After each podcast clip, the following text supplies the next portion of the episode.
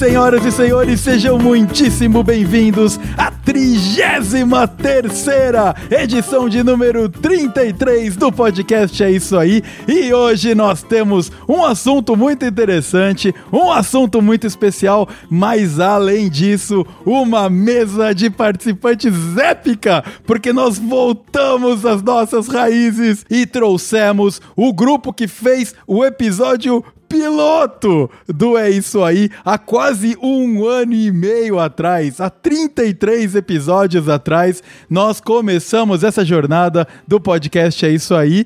E nós começamos falando sobre boteco, nós começamos falando sobre futebol e sobre essas coisas que a gente gosta tanto na vida. E que, cara, tanto papo a gente tem, né, nessas mesas de bares da vida, que foi o que alimentou a criação do podcast É Isso Aí. E já que hoje nós vamos falar sobre futebol de novo, nós vamos falar sobre a Copa do Mundo, eu trouxe eles, os caras que me ajudaram a dar o startup, o ponto de partida do podcast é isso aí. Então, um cara que já bateu tecla aqui, cara, meu, várias vezes, já volta e meia tá presente. Ricardo, seja muito bem-vindo a mais uma edição do podcast é isso aí. Fala aí, galera, é muito bom estar de volta, voltando às origens, né? Realmente agora falando sobre é um assunto bem interessante. É, o primeiro foi um, um, um, papo mais descontraído, né, sobre o do boteco juntando com o futebol, né, que acho que é uma das principais coisas de boteco aí.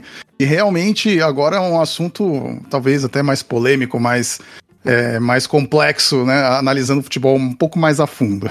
é um prazer estar de volta. Quem diria que futebol, tirando as tretas de clube, também ia ter outras coisas tão envolvidas assim, né, mano? Com certeza, né? O futebol, é, como tudo faz, é uma parte importante da nossa sociedade que a gente às vezes não leva muito a sério, mas ele, ele molda muitas coisas. É importante a gente dar uma passada nisso. Muito bem, Ricardo. Muito obrigado mais uma vez, cara, por ter participado aqui, uh, por topar participar, na verdade, né? De mais uma vez, cara. Sempre, pô, a parceria gigante aí, sempre participando junto com a gente, ajudando a gente a construir É Isso Aí. E o outro convidado é o cara que faz algum tempo que não aparece por aqui, né? Eu acho que devem fazer. Uh, eu acho que a última participação que você teve, Paulo, foi no episódio 8.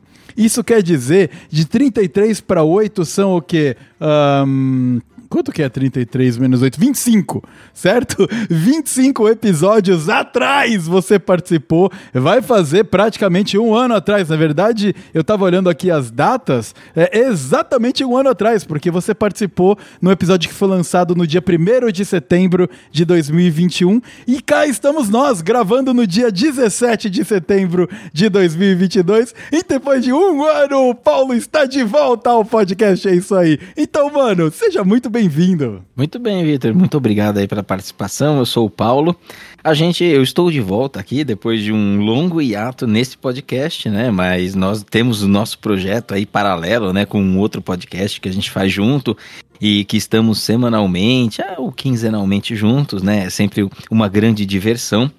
E, e o Isso Aí é uma coisa uh, um tanto quanto especial, porque apesar de eu não participar há muito tempo, eu gosto muito da ideia de ter participado do episódio piloto e ter participado junto contigo e com o Ricardo num dia que foi muito especial pra gente, né? Porque tanto eu quanto o Ricardo, nós somos São Paulinos, e naquele dia, o São Paulo, no dia da gravação, o São Paulo tinha saído de um jejum enorme de títulos, né? Ele tinha vencido o Palmeiras numa final de Campeonato Paulista, depois, no ano seguinte, nós fomos pra final com o Palmeiras Palmeiras também de novo, perdemos a final.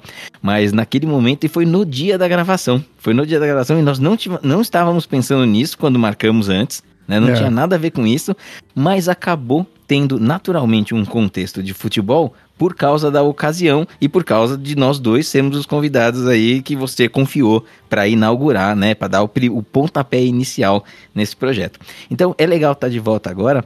Tive outras em, participações aí pontuais, mas é bacana ser convidado para falar um pouquinho sobre Copa do Mundo. Sobre Copa do Mundo, não sei o quanto que a gente vai falar, eu não sei o quanto a gente vai falar sobre futebol, uhum. né? Mas nós vamos falar sobre o que, que significa tudo isso que está acontecendo agora e, mano, as simbioses das coisas, né, Vitor? Então agradeço a participação, um prazer estar contigo e com o Ricardo aqui de novo. Muito bem, não, perfeito, cara. Primeiramente, estamos aqui, né, trazendo de volta quem o início lá do podcast e também o assunto Copa do Mundo dessa vez. Ele é bem complexo, tem muita coisa ao redor da Copa do Mundo, né? E, então a gente vai explorar aqui hoje várias perspectivas ao redor disso. Uh, parte disso é por que, que a gente está tão distante da seleção brasileira. Isso não é novidade, não. Não é dos últimos 4, 5 anos que a população está cada vez mais e mais distante da seleção brasileira, né? Nós vamos destrinchar um pouquinho sobre isso. Também nós vamos, obviamente, ter que falar sobre a fucking politização da camisa da CBF. A amarelinha foi altamente politizada aí uh, nos últimos tempos. E também, obviamente, falar um pouco, cara, de toda essa perspectiva do que, que tá rolando na Copa do Catar, né? O Catar. Hum, país que traz aí algumas. Você fica meio ressabiado quando vai rolar coisa lá por causa de ideias muito extremistas, ainda vindo naquela ideia muçulmana muito, muito conservadora. Então, puta, muita coisa rolou aí e eu acho que vai ser muito importante a gente discutir e, claro, também falar um pouquinho do que, que a gente tá esperando da Copa em si, dos jogos, né? E da energia e da volta do Canadá depois de 36 anos fora da Copa do Mundo. Voltou, voltou. E agora vai. Agora vai, agora vai. Mas antes disso, Tobias põe o som aí, porque eu vou passar uns recadinhos e o episódio de número 33 começa já já. Vamos lá!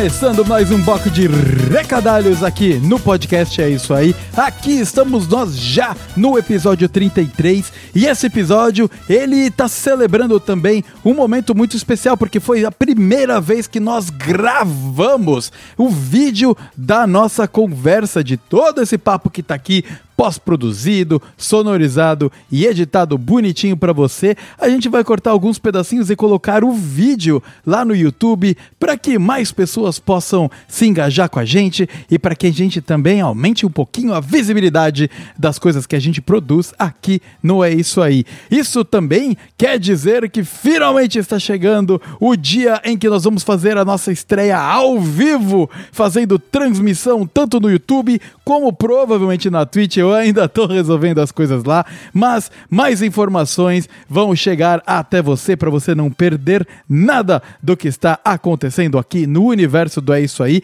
Então fique de olho nas mídias sociais. Não é verdade, Tobias? Eu me empolguei aqui falando, até esqueci que você estava aqui comigo hoje, cara. É verdade, Vitão. Olha lá, você já tá até me deixando aqui de lado, é verdade? Porque, porque você veja que você fica muito empolgado aí, falando sobre esses negócios de YouTube, essas coisas, e, e esses trabalhos a mais que você dá aqui pros doentes da produção.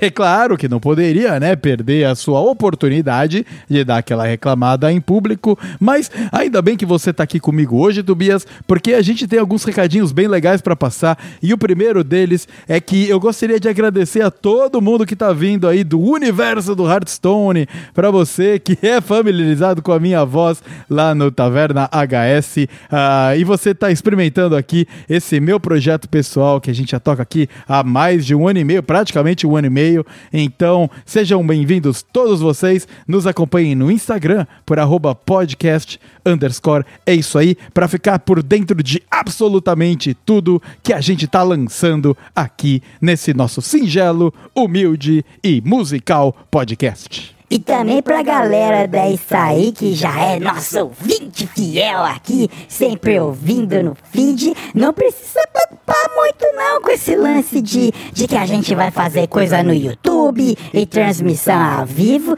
porque o objetivo nós aqui é a gente produzir aquele podcast de qualidade, seja gravado ao vivo ou seja pós-produzido aqui pelos doentes da produção. Muito bem falado, Tobias. Exatamente é isso aí. Então não se preocupe, seja gravado ao vivo ou seja gravado e pós-produzido no estilo tradicional aqui do É Isso Aí, você vai ter um áudio de qualidade altíssima no feed do podcast É Isso Aí, para ouvir enquanto lava louça, dirige o carro, vai na academia, caminhada, aquela aquele charme lindo que o podcast podcast tem, uma, sendo uma mídia simplesmente em áudio. Não é verdade, Tobias? É isso aí mesmo, então. Então, seja muito bem-vindo a, a vocês aí que estão chegando no universo do É Isso Aí. E muito obrigado a vocês que estão semana sim, semana não com a gente aqui, acompanhando esse monte de assunto bacana que tem no podcast. Muito bem, Tobias. Então vamos aqui fechar o nosso bloco de recadalhos. Só dando aquela passada, nos acompanhe no Instagram, que a gente já comentou aí, por arroba podcast underscore é isso aí. No meu Twitter pessoal, por arroba v underscore Starzinski, ou no canal do YouTube do podcast é isso aí. Então nos acompanhe, entre em contato, vamos conversar. E Tobias, aproveita que você tá aqui hoje do meu ladinho e solta o som, porque o episódio de número 33, aonde nós vamos debater todas essas polêmicas que estão ao redor da Copa do Mundo de 2022. Vamos lá, Tobias, som na caixa! Vamos lá, então, que eu vou dar play aqui e aumentar esses volumes tudo, estrala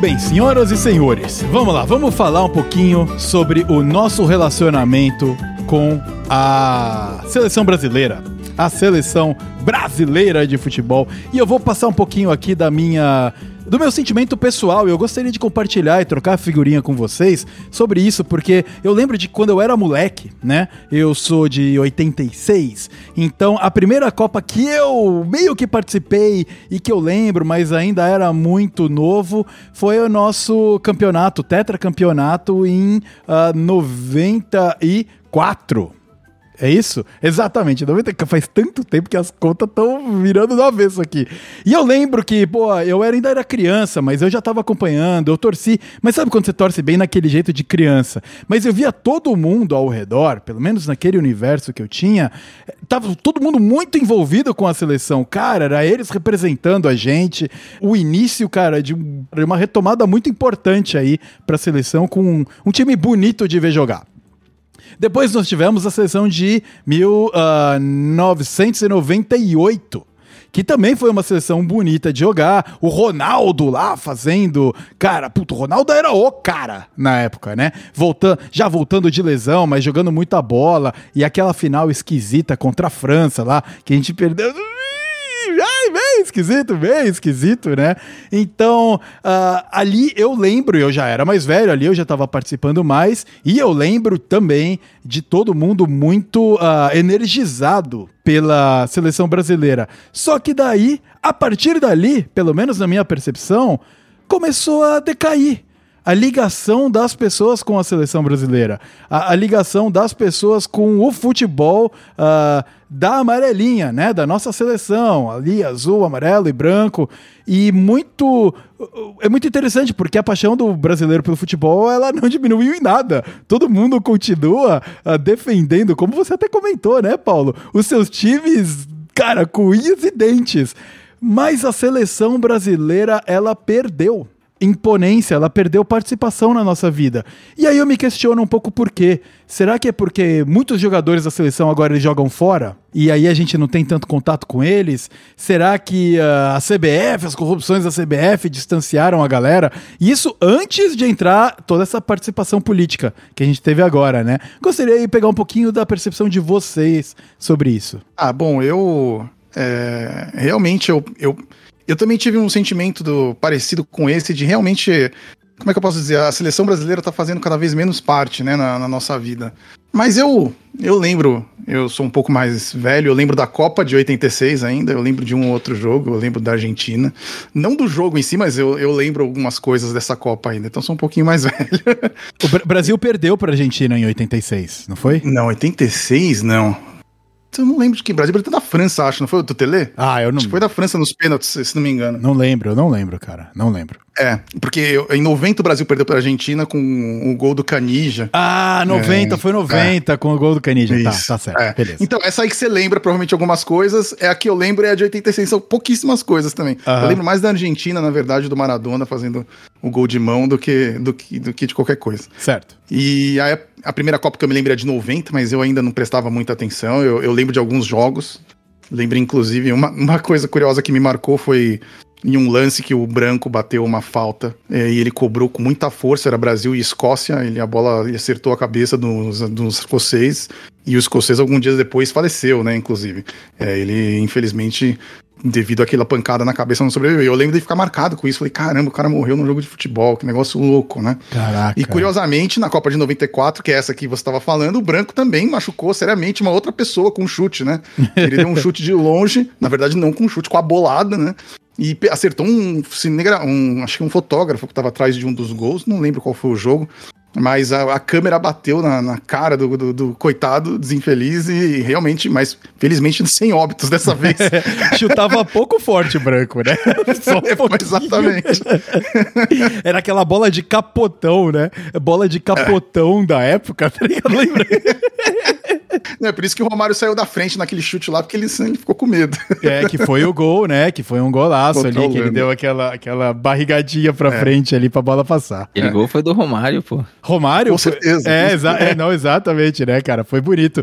Mas então, então o, o- o Ricardo, você acompanhava bem de perto, ah, né? Quer dizer, de perto. É que quando a gente é criança é diferente, né? Mas você é um cara que, pelo que eu te conheço, você gosta bastante da Copa do Mundo, né? E, e isso se transfere pro quanto você gosta da seleção brasileira também? Não.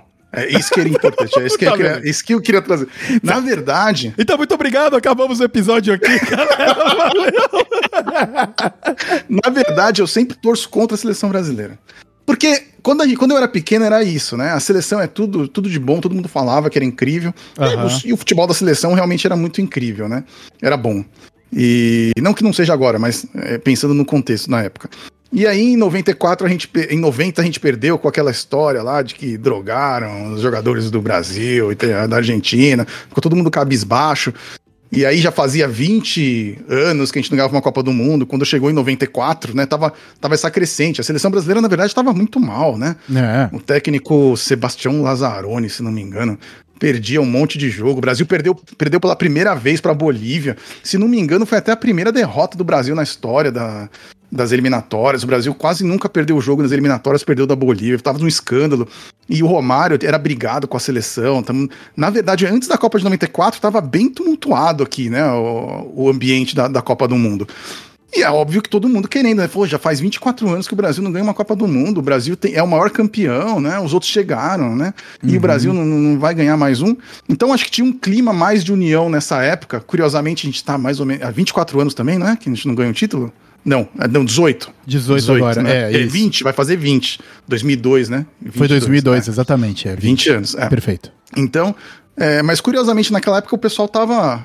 É, eu, eu sinto, né, que tinha uma. Todo mundo torcer pela seleção. Puta, a gente tem que trazer esse título. A Copa é na América, né? Foi nos Estados Unidos. Temos que trazer esse título. Mas eu já tinha uma política assim de torcer contra a seleção brasileira. Menos na Copa do Mundo, porque a Copa do Mundo era tipo, não, aqui é, o negócio é sério. Mas aí, nos outros campeonatos, assim, ah, não, o Brasil já ganhou muito, isso aí não tem nem graça jogar com esses outros times aí, vai jogar contra. Então, eu nunca fui assim o torcedor da seleção brasileira. Eu lembro assim, acho que uma a pergunta para torcedor, né, que todo mundo gosta de fazer. E se jogar o seu time contra a seleção brasileira?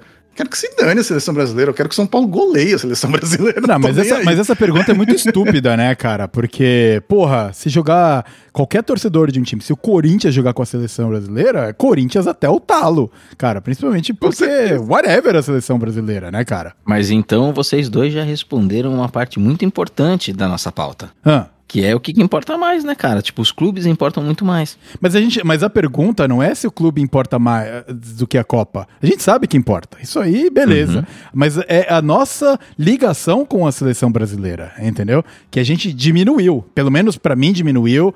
Pro Ricardo aparente também. Hoje é o ponto dele, cara, nem torcer direito pra seleção. E você, Paulo? Qual é o teu feeling com a seleção brasileira? Olha, eu, eu sou muito próximo de futebol, né? Eu gosto muito de futebol. Eu e o Ricardo, né, nós estamos aqui juntos, assim, assim, nós estamos separados aqui por duas telinhas nesse momento, mas a nossa separação física era é muito pequena, né? Nós somos praticamente vizinhos, considerando o tamanho de São Paulo, e a gente frequenta o Morumbi juntos, né? Nós somos São Paulinos e a gente vai em jogos juntos. Uhum. né? A gente tem esse hábito, isso Certo. é comum, Certo. né? Uma vez, duas vezes ao mês. Então o futebol para nós é uma coisa clubística, totalmente É. clubística. Né? A relação com o futebol ela é clubística. Então quando ele fala que ele não tem relação com a seleção, cara, eu, eu assim, é, quando você perguntou como é que é a relação com a seleção, eu nem sei como é que é a minha relação com a seleção, porque eu nem acho que eu tenho uma Certo. né? Lá no passado, você trouxe as memórias, né, de 94. É. É, cara, você tinha Oito. 8 anos, Uhum. eu tinha 12. A gente se lembra, eu me lembro e você se lembra.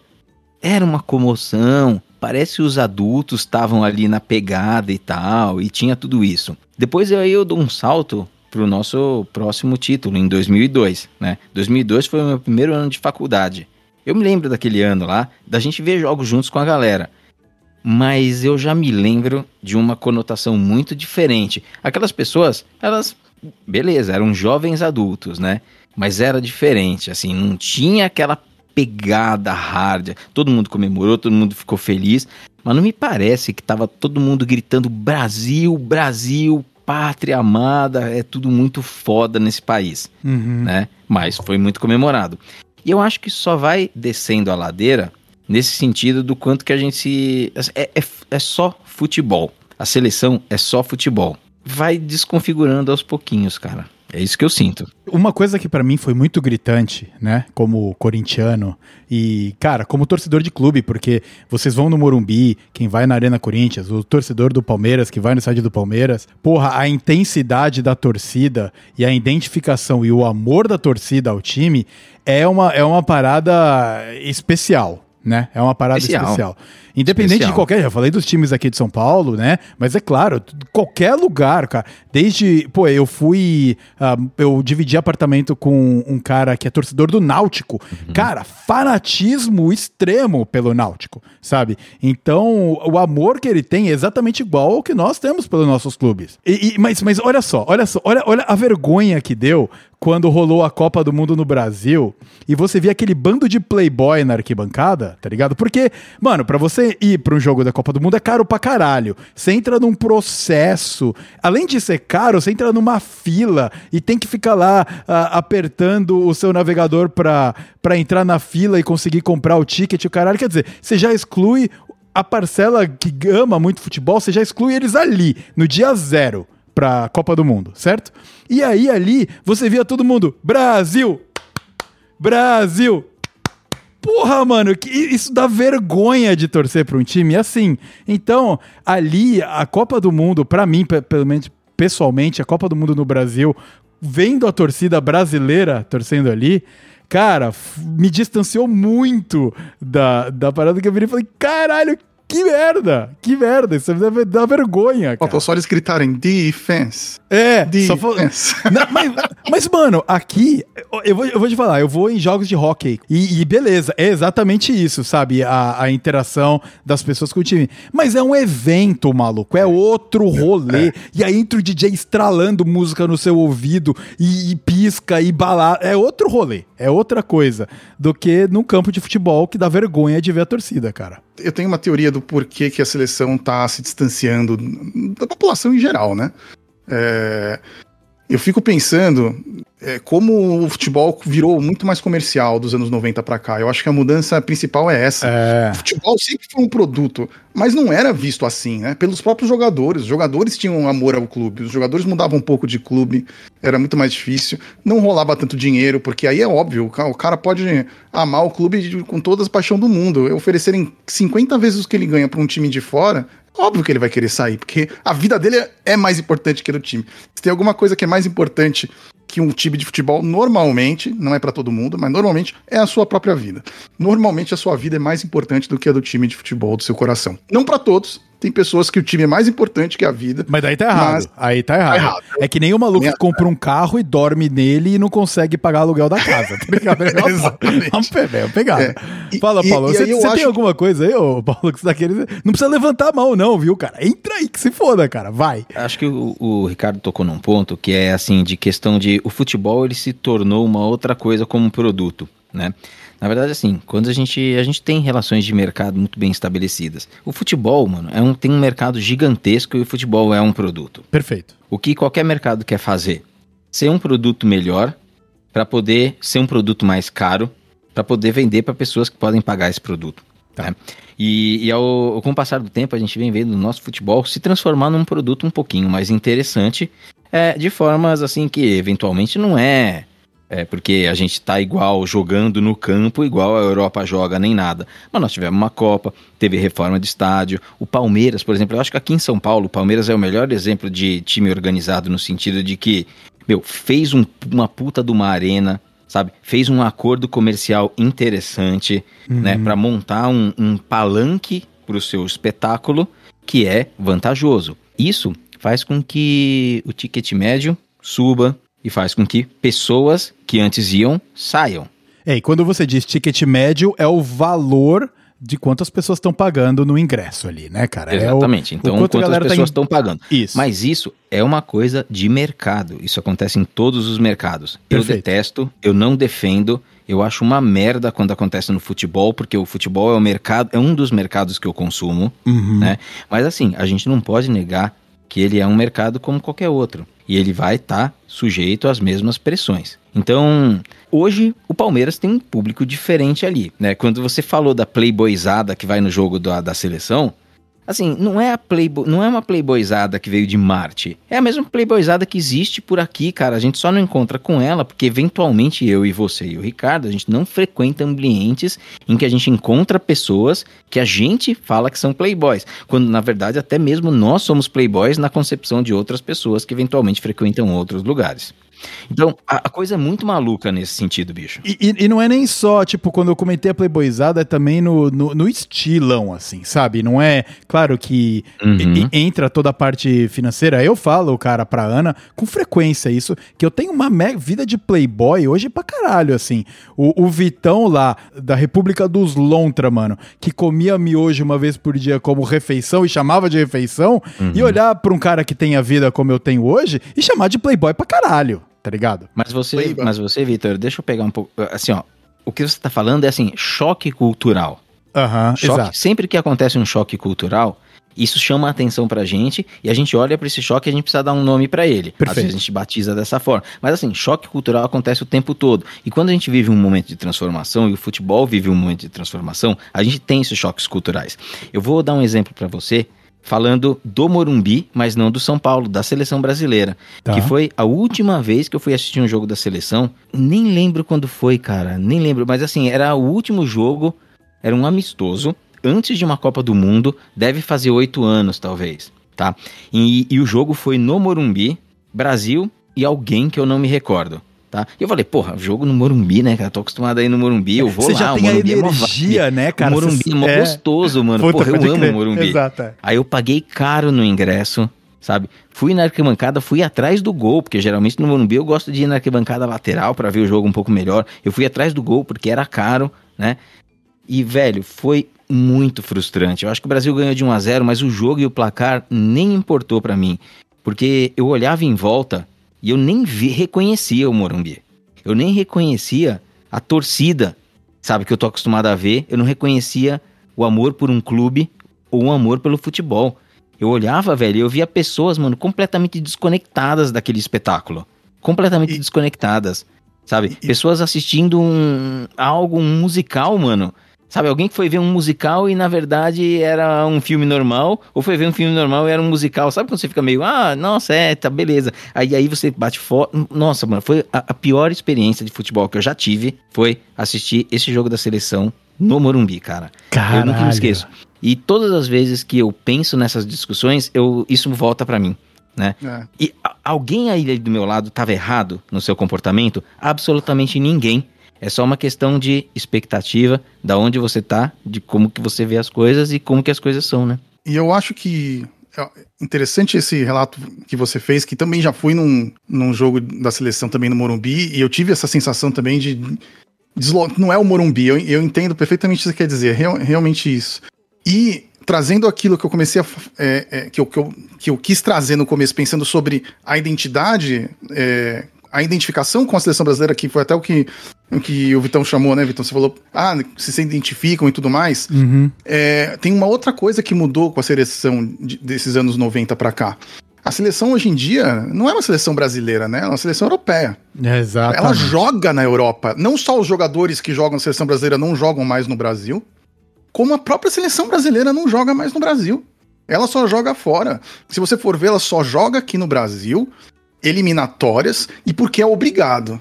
Porque ela eh, tentou levar jogos da eliminatória é, para a Europa há uns 10 anos atrás. Teve uma briga com o Comembol, com o patrocinador. O patrocinador queria levar, não dava. E acho que foi talvez mais de 10 anos, que foi quando teve uma briga também da, da FIFA com a Comembol, porque a gente tem poucos times aqui comparado com a Europa, né? E então a Comembol queria que fosse muito curto a- as eliminatórias sul-americanas para liberar jogador para os times europeus poderem ficar lá jogando, né? E a, e a Comembol bateu o pé e falou: não, quero esses caras jogando aqui no Brasil, então vou fazer um. É, é um campeonato de pontos corridos, né? Hoje em dia, eliminatório aqui na Sul-Americana. É um campeonato longo pra caramba, porque são 10 seleções, então são 18 jogos, né? E de volta. E pelo menos o seu time joga em casa nove vezes em quatro anos. É. Porque senão o Brasil não teria nenhum jogo em casa. Então, veja, você não tem nenhum jogo em casa, não tem nenhum jogador que joga no Brasil, e a seleção quer ficar jogando na Europa. Cara, que identidade que você tem com esse time? Eu não tenho. Eu realmente não tenho. Perfeitamente, cara. E, eu- e- isso vai muito em linha com o que eu acredito também. Eu peixei a lista de pré-selecionados para a Copa, né? Para quem vai jogar na seleção, que vai sair lá no início de novembro. Mas o Tite aí lançou a lista dos 26 que ele acredita que estão entre os top. E dos 26, tem três jogadores que jogam no Brasil. Três.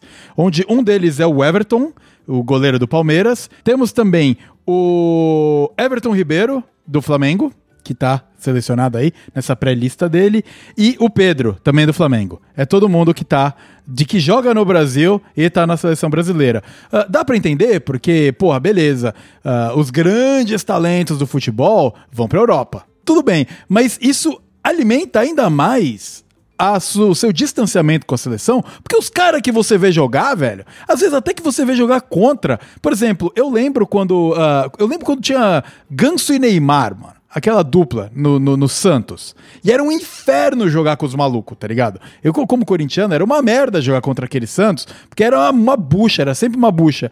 Mas se aqueles caras pingassem ali na seleção, você vira e fala, mano, pelo menos agora eu tô torcendo a favor desses caras que são o martírio da minha vida o tempo todo, entendeu? Pelo menos esse aspecto, porque eu não, eu não guardo muito rancor do jogador em si, sabe? Eu não tenho muita, muito esse lance. Acho que você tá totalmente correto nas suas observações, mas eu percebo, pelo menos na galera mais jovem que a gente, que a seleção de agora ela é uma seleção que tá dando muito mais liga do que a seleção de quatro anos atrás, por exemplo. Uhum. tá? Então parece que existem, mano, jogadores ah, tipo como Vinícius Júnior, por exemplo, sabe? Assim, meu, uma galera que tá chegando aí em que é, é a geração, não é mais a do Neymar, é a geração anterior à do Neymar. O Neymar, mano, a geração do Neymar, ela fracassou. É. Ela fracassou. Ele, inclusive, sabe? Inclusive como jogador, assim, em termos de seleção. Ele pode ter uma redenção agora. É a hora dele ser uma redenção como um orquestrador de uma seleção, se ele for capaz e tiver cabeça pra isso. É, você falou em orquestrador, Paulo. Você viu o passe que ele fez pro Mbappé lá, pra, pra ele meter um gol de chapa lá? Meu amigo, cara, eu não sou o cara que gosta muito do Neymar, né? Mas é aquele passe, sabe aquele passe que ele levanta a bola? Ele não chuta a bola, ele, ele empurra a bola com o pé.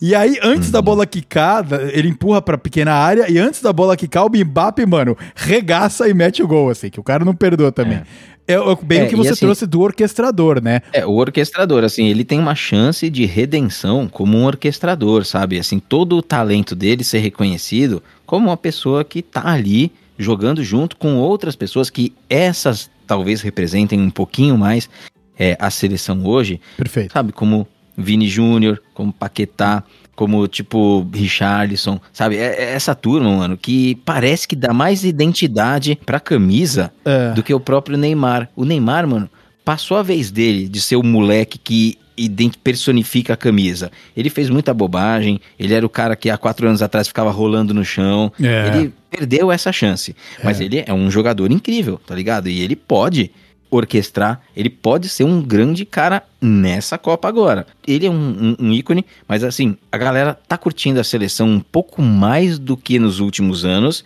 mas não por causa dele, cara. Por causa de uma outra molecada que tá chegando aí, com outro comportamento, inclusive em rede social, sabe? Com uma outra postura, com uma outra apresentação, não é tão merdeiro, não faz as badernas que ele faz, não, não tá preso porque estuprou ninguém, como Robinho, nada disso. Ah. Uma geração, mano, que se comporta melhor e se apresenta de forma muito mais digna, cara. Mais jogador de futebol, na verdade, né? Tipo, o cara joga Jogador bola, de futebol basicamente. E gente melhor, E um gente, pouquinho, é, sabe? Na hora exato, que é. comunica. Porque Aham. isso conta, no final das contas, pra nossa identificação pessoal, né? Pode crer. Sem, sem dúvida. E isso traz também, mas é, é engraçado como a gente pensa. Dá pra ver um caminho realmente que o futebol tá, caminho, tá, tá seguindo, né? Tá, tá, tá passando. Porque eu concordo com você, essa seleção realmente dá muito mais liga que a anterior. Ela é melhor, na minha opinião, que a anterior. É, e realmente o Neymar não é mais o símbolo da seleção, né? Acho que hoje em dia mais as pessoas pensam que o Neymar pode carregar o time nas costas, mas não depende mais dele como dependia quatro anos atrás. E ele não correspondeu. Só que tem um outro porém que tá, que tá trazendo isso. Aquilo que eu falei agora há pouco, da gente não se identificar com a seleção, porque os jogadores praticamente não estão mais no Brasil. Mas você tem razão, o torcedor mais jovem se identifica com esses torcedores. Só que tem um outro problema aí. Eles também se identificam com os times europeus. A gente já tem torcedores do Barcelona aqui no Brasil, que o primeiro time do cara é o Barcelona. É. Talvez ele torça pro Corinthians, pro São Paulo, mas ele torce pro Barcelona. É verdade. né? Ele torce pro Real Madrid, é, ele torce é, pro Liverpool, e, e isso também é um efeito muito louco, que obviamente faz as pessoas se identificarem também com esses jogadores que estão lá. Tudo aquilo que eu falei, a gente não se identifica que o jogador de São Paulo não tá mais na seleção. Poxa, mas eu torço pro Barcelona, o jogador do Barcelona tá na seleção. Mano, cara, isso aí é foda, porque eu tava vendo o Casimiro falando lá numa das lives dele, né? O Casimiro, o cara é um espetáculo, né? Eu, eu acho o O Casimiro. jogador ou o streamer? O streamer. O streamer. O Porque os dois são um espetáculo, mas depende do ângulo, né? É, é, é, é, não, sim, mas eu tava vendo o streamer, né? E ele, e ele tava exatamente comentando isso aí, né? Porque ele tava falando, porra, ele sacaneia muito a galera que acompanha ele no chat, né? Acho que os fãs dele, tudo meio masoquista. Porque ele sacaneia, ele chama os caras de merda. O cara é uma figura. E aí ele tava virando e falando assim, por que vocês, né? Apontando pro, pro onde fica a telinha da galera do chat, vocês aí só torcem pra time da Europa. Vocês não ligam mais pra time do Brasil, não. E ele é vascaíno, né? Puta sofrimento do caralho. E, e- e ele lá exatamente comentando isso, que ah, muita gente que acompanha ele, a galera mais moleque, tem primeiro time o time europeu, cara. Em vez de ser o time de seja lá onde ele for. Isso pra mim, que já tô ficando meio velho paia, transcende um pouco a minha compreensão, assim, sabe? E, mas é o que tá acontecendo, verdade. Globalização, tudo muito próximo, né? Hoje com a internet, cara, se o cara quiser, ele vê mais jogo do Real Madrid, ele vê mais jogo do Barcelona do que ele vê jogo do time da cidade dele. É mais fácil. Vai assistir um jogo do São Paulo, do Corinthians aqui no Brasil, tá passando. É mais fácil assistir um jogo da Europa do que do Brasil hoje em dia. Pois é. Você não consegue. A gente tava até falando, né, Paulo, um dia desses aí, de como os torcedores de mais idade estão tendo dificuldade, porque tem um jogo que tá passando só no Amazon Prime. Como é que o cara assiste o Amazon Prime, velho? É, eu acho que esse fenômeno É, de você foda. torcer para um time de fora é algo que, assim, pra mim, ele não é inusitado. É uma coisa que a gente vê crescendo ao longo dos tempos, né? Até porque as transmissões, ao mesmo tempo que, quando você pega, por exemplo, assim, você pega a região do Nordeste, que tem muito flamenguista e muito corintiano, né? Por que, que tem muito flamenguista e muito corintiano? Porque, pô, assim, foi muito transmitido, né, pela Rede Globo, É os jogos pra lá, né? Carioca. Então, naturalmente, as pessoas vão se associando a esses times. Ah, nos últimos anos a gente vê uma transmissão muito bem feita, de muita qualidade. Cara, de futebol inglês, futebol espanhol, futebol alemão, né? É, aqui pro Brasil. Então as pessoas se identificam com esses clubes. Eu acho natural torcer. Uhum. Tá? Eu acho muito natural torcer. Uhum. Então, eu não. eu- pessoalmente, cara, não tenho nenhum problema com alguém torcer pro Liverpool. Ah, pra quem que você torce? Pro Liverpool. Porque assim, ó, se a pessoa me fala que torce pro São Paulo, mas ela mora no Acre, é tipo, é quase a mesma coisa. Não sabe? é. Tirando a identidade é. cultural, tirando uma identidade cultural, sabe? Em que você encontra pessoas, sabe? Você não pode ir no estádio, você não pode ver um jogo do seu clube. Entendeu? Você não pode fazer nada tátil, assim, sabe, do dia a dia, que envolve isso, sabe? Que eu, como São Paulino, posso, porque moro em São Paulo, próximo ao estádio. Aham. Mas a identidade cultural, ela é importante. Ela é importante. Ela é importante. Mas eu Isso, digo isso. com característica, cara. Com, com característica não. Característica não é o Uhum. termo certo. Com propriedade. Propriedade. Eu digo isso com propriedade, cara, porque eu me- movo- moro fora do país Uhum. e uma coisa que eu vivo todo dia da minha vida aqui é a, a- a minha identificação cultural aqui, que ela não existe como eu, como se eu fosse brasileiro. É por isso que eles falam que a galera que vai morar fora eh, se adapta, porque se você não se adaptar, você se sente absolutamente solitário e volta. Né? Uhum. Então, o cara que torce pro Liverpool, beleza que ele torce pro Liverpool, mas ele torce porque o Liverpool é bom. Porque quando ele tava vendo o Liverpool jogar, o Liverpool ganhou. Ou porque ele acha bonito, sei lá, seja lá qual for o motivo. Essa é a única ligação dele que ele tem com o Liverpool. Uhum. Única. Esse cara que torce pro Liverpool, ou os torcedores que torcem para que o primeiro time deles é um time europeu, por exemplo, eu acho que talvez nessa pauta a gente ainda chegue nesse tópico. Se você perguntar para esse grupo quanto deles amam o Brasil acima de tudo, eu acho que 99% deles amam o Brasil acima de tudo. Ah, tá, entendi, entendi. Então, então o que você tá querendo dizer é que o cara, ele tem a, a proximidade dele com o país, né? Mas pro time, ele prefere torcer pro Liverpool. Porque o. Eu acho que ele acha que tem a proximidade com o país. Ah, entendi. Ele acha. Ele acha. Ele acha que tem. Porque é muito interessante. é, eu tava. Teve, tem um episódio muito bom do Braincast sobre se é possível despolitizar, né, a camisa brasileira. Inclusive, quando eu tava falando com o Paulo para convidar ele para esse assunto, ele me recomendou esse, ouvir esse podcast. Mas ouvir esse podcast foi uma das coisas que alimentou a minha vontade de falar sobre o assunto né? E, e é muito interessante porque lá tem um. Eles fazem uns cortes com um cara, mano. E ele tem um. Bem aquele papo de marqueteiro que ele usa a cada três palavras um termo em inglês, sabe? E, e daí, meu, dá meio vontade de explodir o cu, assim. Mas, tirando, tirando essa parte, ah, é, é muito, é muito legal porque ele fala que muitos dos caras que se identificavam com times de fora eles também, se tivessem a oportunidade de morar fora do país, eles morariam, sabe? Então é uma desconexão não só com o Brasil time, seleção brasileira, mas com o Brasil sociedade, morar no Brasil, Uhum. né? É mu- muito Perfeito. interessante essa dinâmica. Será que não seria algo como, Perfeito, por exemplo, perfeito. você torcer hoje em dia pro Whitecaps, por exemplo, quando você estava aqui visualizando, por exemplo, porque realmente você vai comprando essa ideia e concordo, faz sentido essa visão realmente. Ah, eu gosto lá de Liverpool, gosto da Inglaterra, por qualquer que seja o motivo, por causa dos Beatles, sei lá. e aí tô assistindo, e aí começa a se identificar com o time, começa, entende? A pessoa tá se Por, causa, identificando. por causa dos Beatles é uma. Acho que meu- os amigos do meu pai, talvez nessa época, se identificassem mais. Mas mesmo assim, num exemplo, ah, Mas você trouxe o Whitecaps muito bem, né? O Whitecaps ele é o time de Vancouver de, de futebol. Pra você ouvinte que não tá familiarizado, e eu não te culpo, viu? Porque, porque tudo bem, tudo bem não saber. Não acompanha a Canadian League of Soccer? Assim, É, como assim não? Não é, Não, é Canadian Major League, League, é Major é League. Soccer. Respeita, cara, respeita. Ah, E, e, e, e assim, enfim, o, o, o Whitecaps, ele é um time ruim, é um time, uma franquia mediana, né, na mediana para pequena, na Major League Soccer, que é a, a liga de futebol da América do Norte. eu já ia falar mediano é porque é torcedor mesmo, porque não é, mediano não. né? É, não, é pequeno. É bom, pera. O time é péssimo, o time é péssimo. Mas o fato de eu morar aqui, o fato de eu ver o estádio e eu poder ir lá e participar do evento que é o jogo do Whitecaps, mesmo que às vezes você vai ver o jogo e você morre por dentro, como brasileiro, cara. Pra gente que. Mano, você morre um pouquinho por dentro. Mas você Eu já tem assisti alguns jogos aqui e é ruim mesmo. Não, mas mas por que, você morre por dentro? O que você te mata por dentro não é o jogo no campo, é o comportamento na arquibancada. né? Não, não, o jogo no Não, campo. é a qualidade do jogo, velho.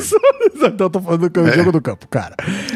O, o campeonato, o, comportamento da torcida, eu não tô esperando a galera gritando, mano, e, e, e, velho, sendo o que é o Corinthians quando eu vou ver um jogo no Corinthians, lá na arena, sabe? Não, claro que eu não tô esperando isso. Tem outros, é muito mais tranquilo e tem outros fatores positivos, cara. É um ambiente mega familiar, é um ambiente de muito entretenimento, tá todo mundo muito feliz de estar lá, independente do time que tá torcendo, sabe? Tem essa postura. Isso me agrada, apesar de não ter o fanatismo. Mas O jogo no campo é muito triste de ver, cara. Ele é muito triste, cara. Muito. Eu acho engraçado que isso me lembra. é, Eu acho muito interessante que você realmente falando do espetáculo que é, é, por exemplo, um jogo de futebol, soccer, do pessoal ir e de repente ter um show e ter um- alguma coisa diferente do que é a vibe no Brasil. E eu assisti um, um vídeo perdido no YouTube, esses reaction, né, que tá na moda agora. O cara era um americano aí fazendo um reaction sobre um vídeo comparando a torcida americana com a, a torcida europeia. Né? Então vamos comparar a NFL, na verdade não vamos comparar, comparar a MLS, né? Porque ninguém quase torce aí, né? Do, do torcedor padrão americano, não é a MLS que eles vão pensar. E isso é interessante a gente trazer porque a NFL tem o fanatismo, tá? A galera que torce pros times da NFL é um fanatismo foda ali. Eu acho que eles estão num ótimo balanço entre fanatismo e entretenimento. A MLS é, é. só mais entretenimento mesmo. Então, mas aí esse vídeo foi bom, esse vídeo que ele tava reagindo foi bom exatamente porque o vídeo pegou. Ah. Ele, ah, gente, mas é diferente, apesar daqui ter rivalidade, pra vocês aí é, é como se fosse uma religião, blá blá. E aí mostra as torcidas lá na Europa, só que aí mostra a torcida do college football. Ele não entra na NFL. O vídeo compara as torcidas do college football com a torcida do. Aí ele para assim. Ah, peraí. Não, college é diferente. Não, college não. College é diferente. a gente vai torcer e vai dar briga e vai tudo mais. Você pode ver que tem torcida única em muitos estádios. Vai morrer gente, Vai exatamente. morrer. é. Exatamente. E aí ele falou assim: ah, aí ele falou uma coisa que me chamou a atenção. Cara, eu acho que agora eu entendi o que vocês sentem agora numa torcida, é, torcendo pelo seu clube. E é exatamente isso, né? É uma separação grande entre você ver um espetáculo e torcer para um time. É, nós temos. ah, não gosto de usar a palavra religião, porque não é isso, mas é muito utilizada, né? Como se fosse realmente. Até porque a defesa de religião não deveria ser assim também, né? de qualquer forma. Claro. Mas realmente é algo a mais. A pessoa é, defende o seu clube com um amor. É irracional até, né? Não faz sentido, né? Por Exatamente. que, que eu amo São Paulo? Sei lá, cara. Eu, eu gosto. Fazer o quê? Mais que a seleção brasileira? Muito mais. Faz sentido? Não, mas tem que fazer sentido também, né? Quando eu tava comentando, né, lá do, do torcedor do Liverpool, que eu virei e falei, ah, ele gosta porque ah, o símbolo é bonito, etc. Você até, eu percebi, cara, visivelmente assim, que você fala, ah, mas o cara que torce pro São Paulo é mais ou menos a mesma coisa também. E o exemplo que o Paulo deu, você falou, ah, esse cara se identifica com alguma coisa com o Liverpool. Mas o cara do Acre, que torce pro São Paulo, ele se identifica com o quê em relação ao São Paulo? Porque ele tá a 5 mil quilômetros de distância, É. é, também dificilmente vai vir ver o São Paulo jogar, e dificilmente o São Paulo vai jogar no Acre, apesar que de vez em quando lá o time do Rio Branco do Acre, de vez em quando, a cada 10 anos ele pega algum time grande, Ah, mas, não, mas é outra, né? É outra proporção, né? É cara? outra proporção, né? Exatamente. Então o cara nunca vai ver o time jogar. Então ele também, talvez esteja. Talvez o sentido dele seja, ah, um dia eu vou pra São Paulo, ou então acho São Paulo legal, né? A cidade, estado. Talvez ele tenha esse tipo de identificação e seja uma forma de se aproximar. Mas ainda é no mesmo país, né, Ricardo? Ainda são brasileiros jogando bola ali, né, cara? Pô, e, e eu acho que isso faz um pouco de diferença, sabe? Porque colocou uma blusinha, bateu 17 graus ali, 18, agora o Paulo pôs uma blusinha. Eu achei que era uma camisa do São Paulo, depois eu vi que é azul, achei que era da Sampdoria. Não, não. Aí é só uma blusa. É só uma blusinha mesmo. mas, mas, enfim, esse lance do de você gostar ou não, e, é, é muito. Eu acho que eu consigo agregar um pouco aqui nesse nosso papo com a visão e percepção de alguém que mora fora do país, né? Porque você começa a, a tentar buscar o sentimento de pertencimento de novo. E, e quando a gente tá falando aí do cara do Acre, que torce pro São Paulo, por exemplo, por que, que ele torce pro São Paulo? Não tá, na minha opinião, não tá tão distante pra ele do que torcer pro Liverpool. Porque são brasileiros jogando bola, o cara vê os jogos do São Paulo, a torcida. Cara, ele tem uma identidade, ele entende o que a torcida tá fazendo. Não é um eo, eo, Liverpool falando um monte de coisa que ele não faz ideia, sabe? Tá muito mais perto culturalmente dele. Aí É por isso que eu acho esquisito. Uhum, entendo. Mas hoje em dia também tem brasileiro, cara, em todos Em os todos grandes os times europeus tem brasileiro jogando. Às vezes mais de um, três, quatro, às vezes. É, exatamente. É, pessoalmente, eu não vejo nenhum problema em as pessoas assim terem como seus primeiros times outros, outros Não, times é. de fora do país. É, me causa uma estranheza porque acho que isso conversa com um pouco do sentimento que a pessoa tem com o país. Mas em termos de esporte, em termos de curtir um entretenimento, eu vejo zero problemas, assim, sabe? Quando você vê um- um- uma Champions League, você vê um futebol de outro nível, sabe? É diferente do nível do Campeonato Brasileiro. É. Então, uma pessoa que aprecia um bom jogo, sabe que ela tem condições, já se formou para assistir futebol, além de simplesmente uma torcida, Ela vê uma Champions League, ela vê um, um jogo de melhor nível. Verdade. Não me causa nenhuma estranheza um brasileiro gostar de um jogo de melhor nível e torcer para um time que geralmente tem um jogo de muito melhor nível do que os daqui. Tá? Nossa. Mas eu acho que você se distanciar da onde você nasceu, das suas raízes, e escolher sem nenhuma pressão, assim, sabe, de forma totalmente tranquila, torcer, torcer, sentar na frente, colocar camisa, cachecol, meu sunga, sabe, do Manchester United, sei lá, velho, me causa estranheza. Aham. Não sou contra em hipótese nenhuma, mas me causa estranheza e acho que acende alertas. Que são alertas de que talvez o futebol converse com questões sociais, converse com percepções sociais. E percepções sociais conversam com muitas outras esferas, né, cara?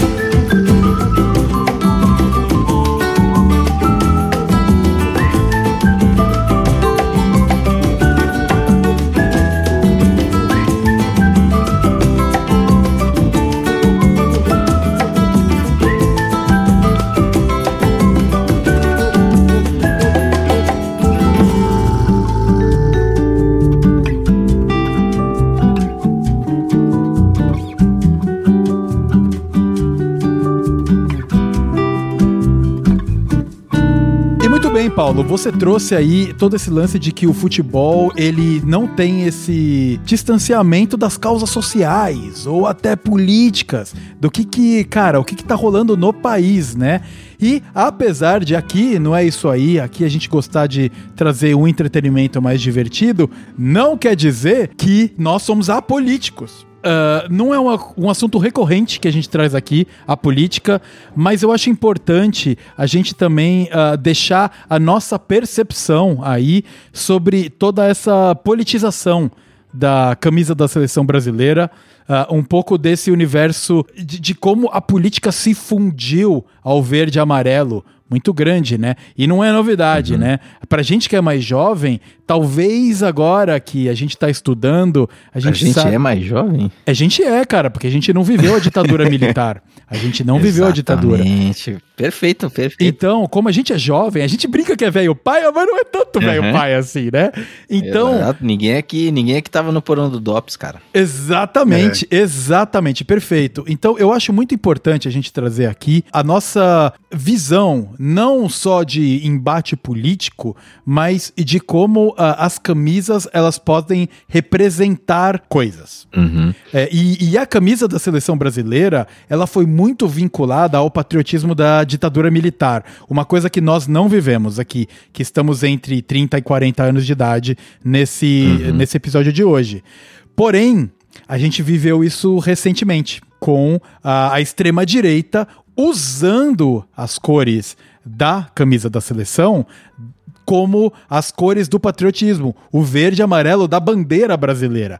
E de certa maneira se apoderando dessa, desse símbolo. Que pra gente, talvez a seleção brasileira não tanto, mas a bandeira do Brasil também, tá? Porque eu saí do Brasil em 2016. Se eu pendurasse uma bandeira do Brasil na janela em 2016, ninguém ia falar nada. Hoje, se eu pendurar uma bandeira do Brasil em 2022 na minha janela, do mesmo jeito que eu faria, iam me chamar de bolsonarista pau no cu. Muito provavelmente. Mas em, mesmo em Vancouver ou aqui no Brasil? Não, não, eu tô falando se eu morasse no Brasil, né? É, é- essa é a evolução que aconteceu. Aqui em Vancouver, não, né, cara? Nós vamos até debater um pouquinho sobre isso, a minha percepção disso aqui Vancouver, mas eu acho que seria interessante a gente debater, ah, não tão vinculado à nossa repulsa ao Bolsonaro, que aqui é clara, já vou deixar aqui claro, ouvinte. Nós somos três caras que têm repulsa a esse cara que representa o Brasil hoje.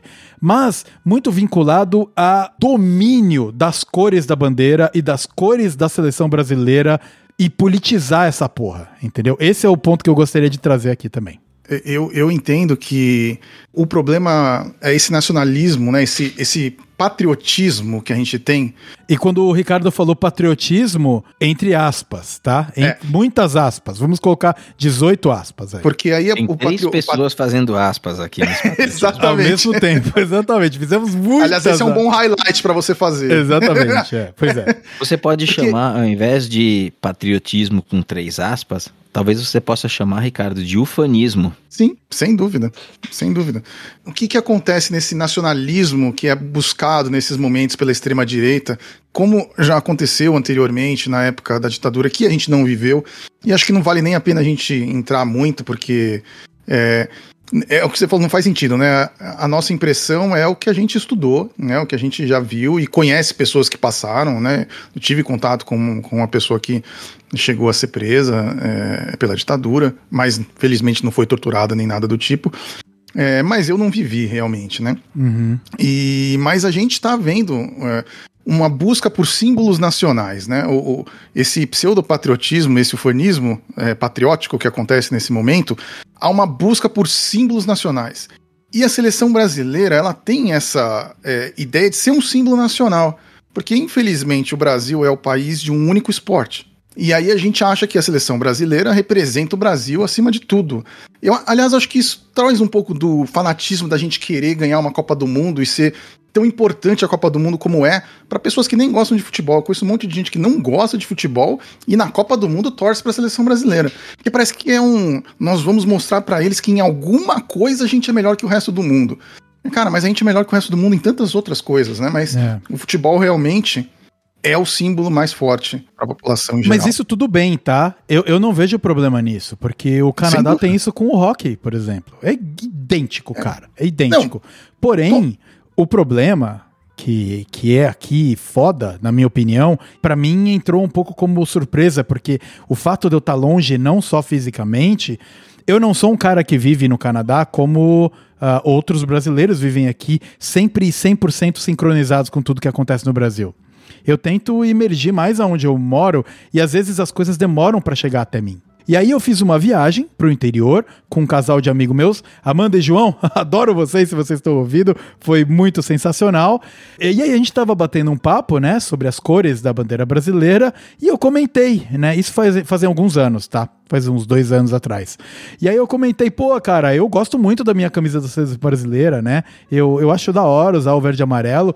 E ela, por estar tá mais conectada ao. Porra, mano, toda essa porra Bolsominion, todas essas paradas que rolaram, arminha pra cima e o caralho, sabe? Ela trouxe, mano, uma repulsa imediata. Que para mim, que tava um pouco mais perdido no pagode ali, eu demorei para entender, tá ligado? O que que tava acontecendo. Então, a, a, o meu primeiro momento eu falei, porra, mano, mas é a cor do meu país. Uhum. Ignorância minha, porque eu tava um pouco fora da, do domínio que tinha sido ao redor da camiseta, né? Exatamente. Ela, ela foi. É, e é o que você falou, não, não, é, não é uma coisa do Brasil, né? É uma é, todos os países têm seus símbolos nacionais, né? No caso do Brasil é a seleção brasileira, como você falou, tem a seleção de hockey no Canadá, que também é um país que esportivamente não é muito forte é, nos principais esportes do mundo, né? Porque, por exemplo, a gente pode falar de curling. O Canadá é muito forte no curling, mas não é um dos principais esportes do mundo. né?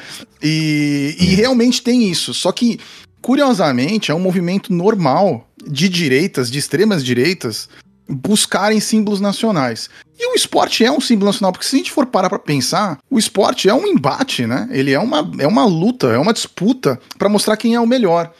O erro tá em achar que aquela pessoa que tá representando o Brasil representa a nação inteira. Porque não é, na minha opinião, o cara que tá ali tá representando ele mesmo. E o cara e todo o trabalho que ele fez, né, cara? O cara trabalhou a vida inteira para conseguir chegar numa final do campeonato. E o fato do outro perder, de forma alguma, diminui o país do outro, né, cara? Exatamente. ah, então, perfeito, então é, não é uma guerra, né? Apesar da gente querer tratar como uma guerra, pelo menos durante a partida, tentar dar um apoio, dar uma ajuda, eu lembro nas Olimpíadas o Thiago Braz, que é aquele saltador do, do salto com vara, né? Que, que, ganhou a medalha de ouro lá do, do francês, que eu esqueci o nome agora, da, das Olimpíadas que foi aqui no Brasil. E ele literalmente ganhou por causa do público, porque o público passou aquela energia mais para ele, ele conseguiu pular uma altura que ele nunca mais conseguiu pular e talvez nunca mais pule. Não, mas é, o Paulo tá fazendo aqui uma, né, uma. Mas eu acho que a gente sabe, Paulo, a gente tá toda semana torcendo para quê lá no estádio, se a gente não acredita nisso. mas eu acho que realmente. Mas esse, esse não é o ponto. Mas esse pode ser um outro podcast inteiro, cara. Esse, tá bom, daí, tá dá, isso daí dá uma boa pauta, cara. Dá uma boa pauta. O que, que a gente tá fazendo no estádio? Beleza. Anota aí, anota aí que é uma boa pauta. E, e aí o Thiago Braz, ele tava ali, né? Ele, e houve uma empolgação da torcida em cima ali, o brasileiro legal até, eu achei legal ver o brasileiro torcendo por outros esportes. O brasileiro realmente torce por todos, se tiver um brasileiro, torce, Uhum. né? Não importa o que seja. A gente vai estar lá torcendo, né? Verdade. Tem essa visão. Todo mundo torce no fim das contas, né? Acho que todo país vai torcer pra uma pessoa do seu país. Mas o brasileiro faz barulho. Claro. E aí é o questionamento, porque houve muita manchetes aí ao redor do mundo dizendo: ah, brasileiros vaiam o campeão francês e ele mesmo falando que é um absurdo, que aqui no Brasil ninguém sabe torcer. Fala, Não, peraí, você não Uhum. sabe torcer. É uma outra A gente cultura, torceu o cara e o não cara tá ligado ganhou. como é que faz, né? Exatamente. Por que que eu tenho que Exatamente. torcer igual você torce lá? É, perfeito. Não tá- Cara, eu, eu- eu, queria, eu queria falar algumas coisas, assim, com relação até, tipo, a- a- até antes dessa coisa de torcida, né? Bem antes, né? Que o Vitor, ele colocou a questão da camisa do Brasil. É, isso é importante. tá, É. É, a camisa do Brasil. Então, porque assim, quando a gente vai ali torcer pra um cara que tá saltando, mano, você tá assistindo um espetáculo e o cara tá saltando, né? Então você vai torcer pelo cara saltando, o indivíduo tá ali executando um movimento. Quando você coloca a camisa do Brasil, você não tá torcendo pra porra nenhuma, cara. Você tá colocando um negócio, mano, e você tá representando alguma coisa. Igual quando a gente coloca a camisa do São Paulo, ou o Vitor coloca a camisa do Corinthians, ou um palmeirense coloca a camisa do Palmeiras, tá? Aí a questão é, o que diabos você tá representando? Certo. Que mensagem que você quer passar? E eu acho que isso, até, Vitor, você comentou do podcast ali do pessoal do Braincast, né? Que Aham. fez um, ah, um podcast de, ah, como despolitizar a camisa brasileira, né? Os caras já deram um spoiler do que queriam falar lá, né? Tipo, ah, então ela está politizada? Ela está politizada. Quem politizou a camisa do Brasil? Os mesmos movimentos que já politizaram as cores dos seus países desde sempre, que são os movimentos extremistas, né? O Ricardo colocou a extrema direita bem colocado, porque é a que hoje movimenta aqui, mas existem, existe a extrema esquerda, né? Quando a gente pega um, um, um espectro político Como a Venezuela, talvez, né? Exatamente, como Cuba, né? Cuba. Eu visitei Cuba, estive em Cuba. Então, quando você vai em Cuba, você percebe ali a comunicação sendo feita com os residentes, sendo uma comunicação anti-estadunidense muito forçada. Não que eles não tenham motivos, eles têm motivos, né? Mas é muito forçada. Porque quando você força essa comunicação, você ganha empatia e você consegue um certo controle tá? Então você faz essa comunicação e aí você se apropria, assim, você procura também desenvolver alguns ah, soft powers, como por exemplo, esporte. Esporte é um soft power muito forte. Então Cuba ganha muitas medalhas em Olimpíadas. É importante para Cuba ser excelente no boxe, sabe? E assim, e, e, cara, e no vôlei, políticas o vôlei era a mesma coisa, né? Como Cuba era a potência do vôlei. É. A- As políticas de desenvolvimento social em Cuba, elas são muito interessantes, né? Então, se você não conhece, você pesquise, são muito interessantes. Agora, os resultados que elas trazem, eles são usados politicamente. E o investimento que se faz é para ser usado politicamente, porque é assim que as coisas funcionam. Isso é um soft power, o esporte é um soft power. Quando a gente volta para cá, não é diferente. A gente já viveu períodos de ditadura, como vocês mencionaram, em que nossos pais sofreram com isso, amigos, no- amigos dos nossos pais foram torturados em épocas de ditadura, isso 1970. Todo mundo só queria saber da seleção brasileira. Queria saber daquele título e daquela seleção absurda Uhum. que foi de 1970. Então você consegue passar muito pano para absurdo usando o esporte como o seu argumento. O Brasil, grande plano econômico, o futuro incrível, tudo passando por uma mobilização ali que se passar pelo esporte, você for bem sucedido no esporte, é como que você automaticamente vai ser bem sucedido na economia também ou no seu plano de governo. Então todo governo usa isso. Isso daí foi explorado de forma muito concreta, estudada e comprovada pela ditadura civil que houve antes da ditadura militar no governo Vargas. O governo Vargas foi uma ditadura civil. Ela não foi militar, mas ele não saía de lá, cara. É, Entendeu? exato. Exato. Foi jogando, foi jogando, foi jogando. Aí a gente chega nos dias de hoje. né? A gente chega nos dias de hoje. Em que a gente vê a amarelinha cooptada por um movimento que não difere em nada desses anteriores que eu mencionei. Com a diferença que hoje, ditaduras não são com tanques de guerra na rua. Eles são feitos de outra forma, eles são feitos minando bases institucionais, mas com algum apoio popular. Se esse apoio popular for muito grande, mina-se muito mais rápido. Se esse apoio popular for médio, ele talvez não consiga avançar muito, mas precisa de avanço popular. E é por isso que você uniformizar pessoas com as cores da sua bandeira é tão importante. Uhum. E é por isso que as pessoas procuram explorar tanto isso hoje. E quem faz isso hoje aqui no Brasil, não que seja exclusividade desse campo, é a direita e a extrema direita personificada pelo nosso presidente da República, mas mais do que ele, pelo bolsonarismo como um movimento social, que é uma coisa uhum. que a gente precisa combater sempre. Sem dúvida, sem dúvida. E é interessante porque quando eu estava preparando a pauta aqui, eu lembrei das reivindicações e das passeatas que a gente teve lá em 2013, né? Um bom tanto antes desse de, de todo o bolsonarismo que se iniciou aí de verdade, né? uhum. né? Porque até tudo se iniciar, o Bolsonaro não era ninguém tá ligado? Ele era só um deputado lá que ficava jogando o jogo. Um parlamentar medíocre e um ser humano desprezível. E continua sendo isso, tá? Só que uhum. agora ele é o presidente da República, o que coloca ele é num patamar muito diferente. Mas eu lembro da gente lá nas, nas passeatas de 2013 e reivindicando, claro que começou pelo aumento da passagem, etc. Só que a coisa foi escalando para outras proporções, né?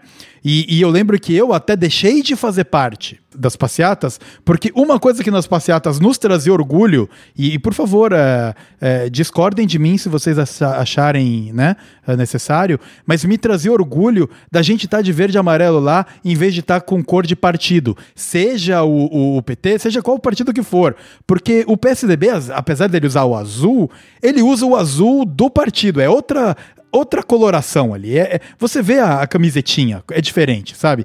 E ali eu achava maneiro, tava todo mundo com a camisa verde e amarela e na grande maioria era a camisa da seleção, porque era a camisa que a galera tinha, verde e amarela.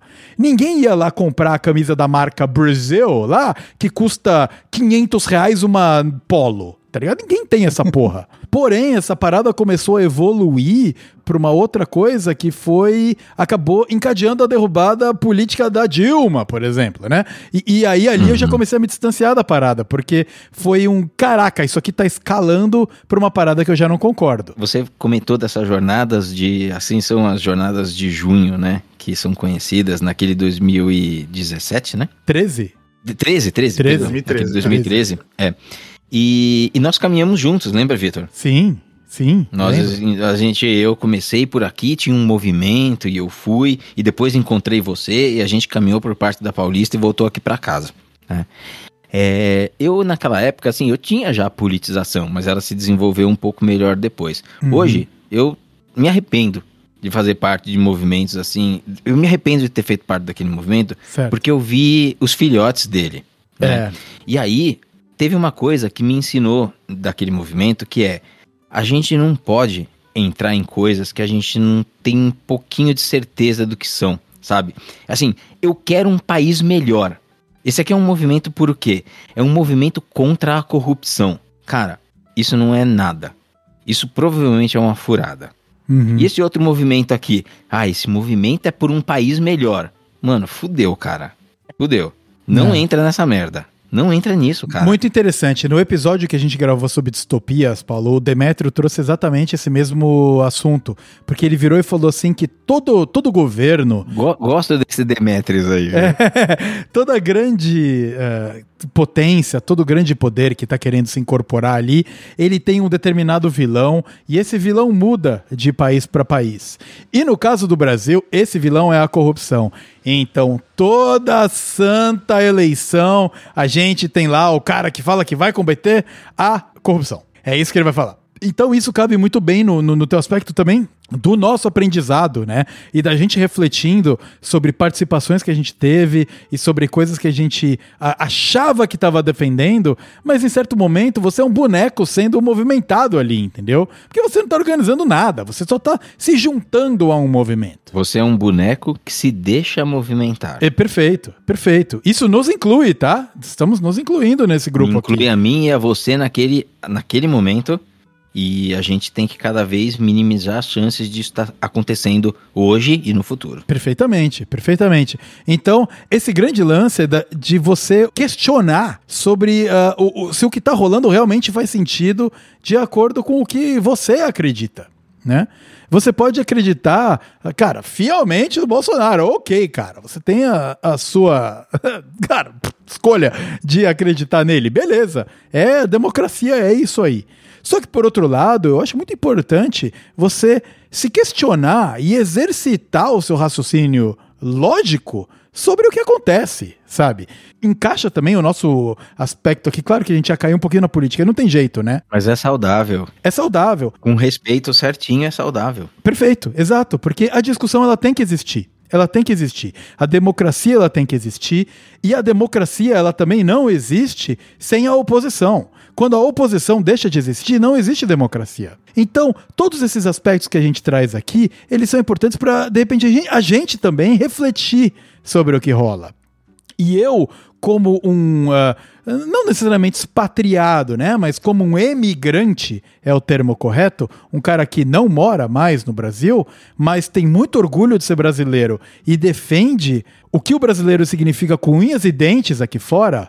Não o brasileiro preiba que viaja para fora e vai fazer merda, mas quem é o que eu acredito que eu sou como brasileiro. Eu tento representar da melhor maneira. Também vale a nossa crítica a porra. Se eu for usar hoje uma camiseta verde e amarela e for para um para um, encontrar um grupo onde tem outros brasileiros, ou vai vir o bolsonarista falar é nós e tamo junto, ou vai vir o cara que me odeia porque eu tô usando a camiseta verde e amarela, entendeu?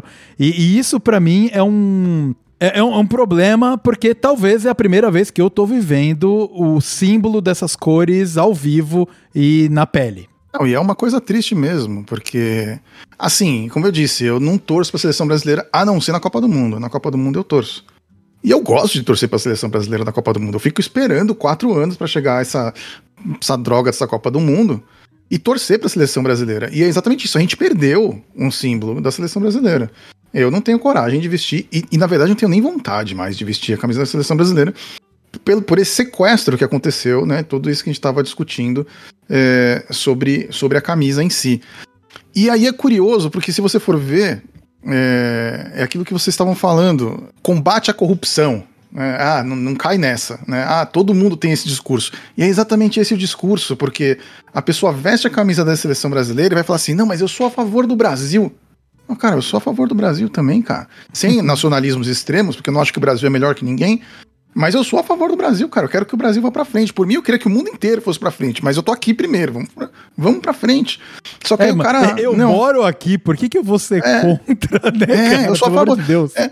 Ah, não, mas aí se, se, se, você vai votar no Lula, então você é, é, você é petista? Então você é isso, você é aquilo, você não apoia o Brasil porque eu sou contra a corrupção. Você vai votar no Lula, então você é a favor da corrupção que tipo de lógica é essa? Não, não, faz nenhum sentido. Não é essa discussão. Você acaba tendo um exército de pessoas que estão ali representando esse símbolo nacional, como eu. Nós somos incorruptíveis, sabendo que, curiosamente, né? Curiosamente não, ironicamente, a CBF é uma das instituições mais corruptas que tem né, no é, Brasil, é. dentro do futebol. E usar um símbolo da CBF para lutar contra a corrupção é algo completamente desproporcional desproposital, não faz sentido. Mas são as coisas do país, né, cara? Exatamente, são as cores do país. Né? É, exatamente. Então, e, e, e, as... por exemplo, se a seleção usasse roxo, e aí você tá andando com a cor da seleção roxa. Tá vendo live do Casimiro, hein? Não, não vi. Isso foi ele que falou? Eu não vi isso, eu não vi mesmo. Ele fez uma brincadeira com relação ao roxo. Ah, foi? Ah, não, mas não, isso aí eu, eu que tô trazendo, né?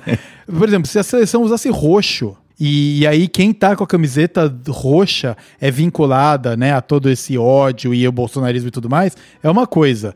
Uh, agora o problema é que a seleção, como na grande maioria dos países, ela usa a cor da bandeira nacional. Uhum. E, e, a, e, a, bandeira é um símbolo que eu acho que ele tem que ser defendido, cara, porque é, é a sua representatividade ali, de certa maneira, sabe? Pô, nós, uhum. como gente que viu Fórmula 1, né, e, e, acompanha, você vê a bandeirinha do Brasil ali, sabe? Porra, mano, que da hora! Uhum. Nós estamos aqui também, fazemos parte. Mas posso, posso fazer um adendo ao que você falou? Eu acho que você falou uma coisa muito bonita, Vitor, que é assim, ah. a, a bandeira, ela precisa ser defendida, né? Agora, assim, por que que tem que ser defendida? Se de repente um, os povos indígenas não fazem parte da bandeira. Perfeito. Por que, que ela tem que ser defendida se de repente se o casamento homossexual não é permitido? Não abarca por que, que ela tem, por que, que ela tem que ser defendida se você é preto e se fode só porque nasceu preto? Uhum. Por quê? Né? Por quê? Então, então, assim, bandeira, mano. Bandeira é só. É, é- bandeira é um, é um pedaço de pano, velho. É um pedaço de pano que você pendura quando você quer. Pode ser por causa de Copa, pode ser por causa de eleição, pode ser por qualquer coisa. Só que ela é a cor do país. Você mora no Canadá já há 5, 6 anos. Só que você é brasileiro, mano. e Você se sente brasileiro, entendeu? E você, as cores que você mais gosta, mano, são as do Brasil e não, não as do Canadá. Sim, com certeza. Então, assim, você quer que essas cores representem coisas bacanas.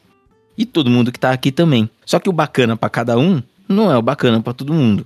E aí, nessa negociação ainda muito democrática que a gente vive hoje, cara. Sabe? No sentido de, velho, tem gente falando umas loucuras por aí. Isso. é. Entendeu? O presidente da república fala algumas loucuras. Nosso assunto aqui começou no futebol. Mas ele chegou nisso por quê? Porque a seleção brasileira é o ápice do orgulho nacional numa concepção clássica que a gente tem. Numa concepção clássica que a gente tem. Em 70 foi, em 82 foi, perdeu com o Tele Santana lá. Puta, grande problema, né? Podia ter sido. Já pensou o Tele campeão do mundo, né? E, e, e vai indo, vai indo, sempre foi. E agora vai ser de novo. Então nós temos um monte de problemas no país, um monte de coisas tortas do ponto de vista social e da concepção da própria, sabe, das cores do Brasil e da bandeira e de tudo, do que representa ser brasileiro, o que que é uma brasilidade. Sabe, brasilidade é inclusão? Eu não escuto isso no discurso de muita gente.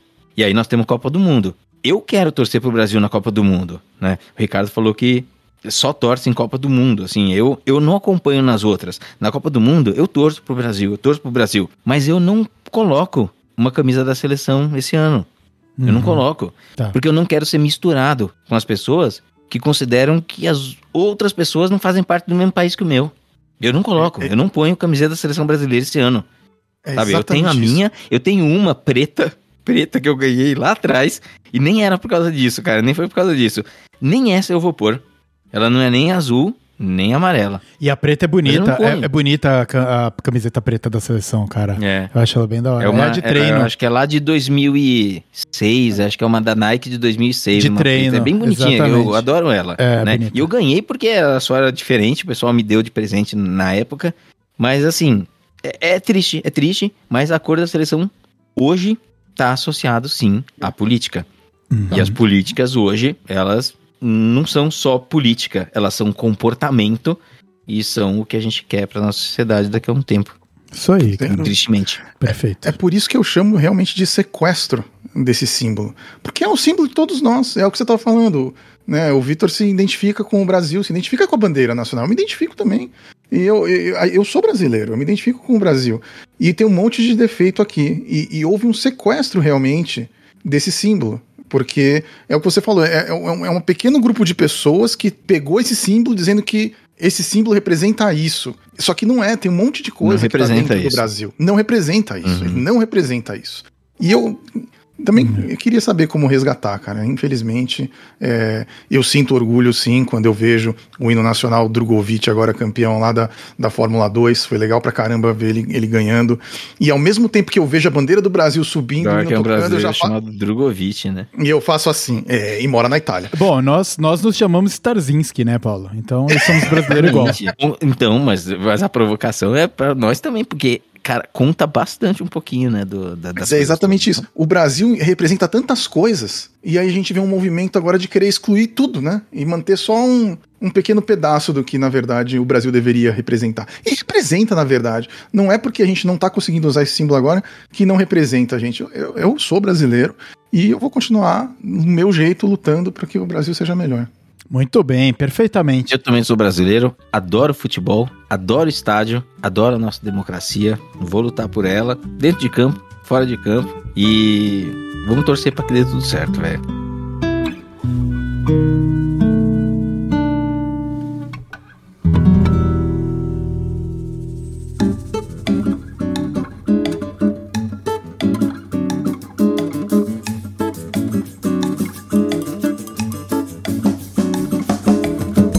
Falamos aí sobre as- cara, a polêmica, né? Da parte política relacionada ao futebol, à seleção brasileira. Porém, quando a gente fala de Copa do Mundo, que é o episódio de hoje, não tem como também não falar das polêmicas do Catar. Cara, a gente tá falando de polêmica no Brasil, o negócio, o buraco lá no, no Catar, o buraco é mais embaixo, a coisa lá é complicadíssima. Então, uh, o, dado que foi. Uh, por motivos financeiros, né? Ah, cara, a FIFA e etc. Uh, decidiram fazer a Copa lá no Catar. E isso não é só no futebol, né? Outros esportes aí, uh, os, uh, cara, esses países mais conservadores, árabes e tal, estão ganhando cada vez mais e mais exposição, principalmente por causa de uma injeção absurda de dinheiro. Eu e o Ricardo, a gente até já bateu o papo em episódios anteriores sobre, mano, o absurdo que é você fazer uma Fórmula 1 que hoje defende as causas LGBTQI, eh, né? Pra ir fazer uma corrida da Arábia Saudita tá ligado? E, cara, isso faz, é dinheiro. O nome disso é dinheiro.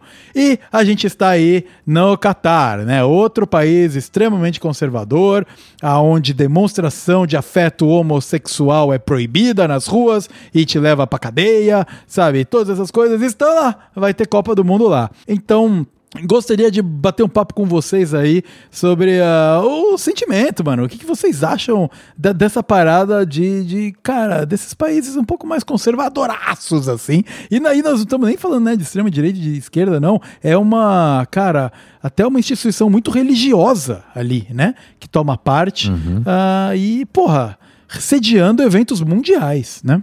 É, acho uma bosta. Uma merda, perfeito. E, Acabou de novo o episódio. Quando... Acabou o episódio. É. Acabou a versão 2. a gente pode a gente pode até olhar em retrospectiva quais são os últimos países que sediaram Copas do Mundo, né? Perfeito. Então nós temos agora o Catar, e aí nós tivemos em 18 Rússia, 14 Brasil, 10 África do Sul. Antes disso, Alemanha, Japão e Coreia do Sul, França, Estados Unidos, Itália. A gente não está dizendo aqui que países são melhores que outros, mas a gente entende que uma certa corrupção aceitável existe em maior nível nos quatro últimos do que nos quatro anteriores, né?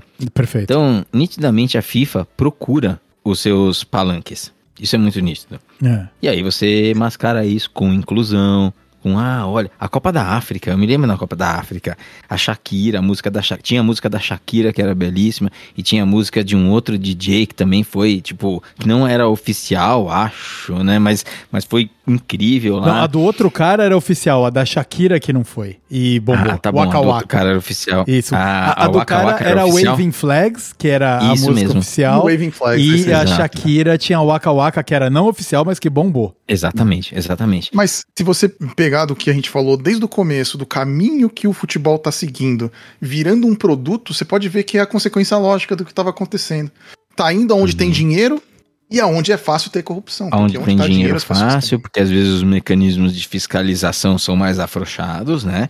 Então, aonde que a, você se gasta grana de forma um pouco mais inconsequente, tenta fazer uma Copa do Mundo num momento de recessão no Brasil ou na Suécia, vem aqui, vê quem é que vai querer. Né? É, é o Brasil. É o Brasil Exato. que vai querer. Porque independente do político ali, seja ele de direita, seja ele de esquerda, que nós não estamos politizando esse ponto específico da nossa discussão, ele vai querer porque ele vai dizer que foi um feito, que foi uma grande conquista, ele vai comprometer cofres públicos e ele vai fazer o evento. Né? Ele vai fazer o evento e ele vai capitalizar politicamente em cima daquele evento. Então é, é uma coisa interessante, né? Mas quando a gente olha aqui a lista, a FIFA parece custar muito caro para os países. Então parece que ela, assim como a Fórmula 1, né, o Vitor mencionou, ah, por que, que a gente expande para os mercados asiáticos? Por que, que a gente não eh, expande para outros mercados? Porque assim, eu quero ganhar dinheiro, eu preciso ganhar dinheiro. Não é porque eu quero incluir o mundo.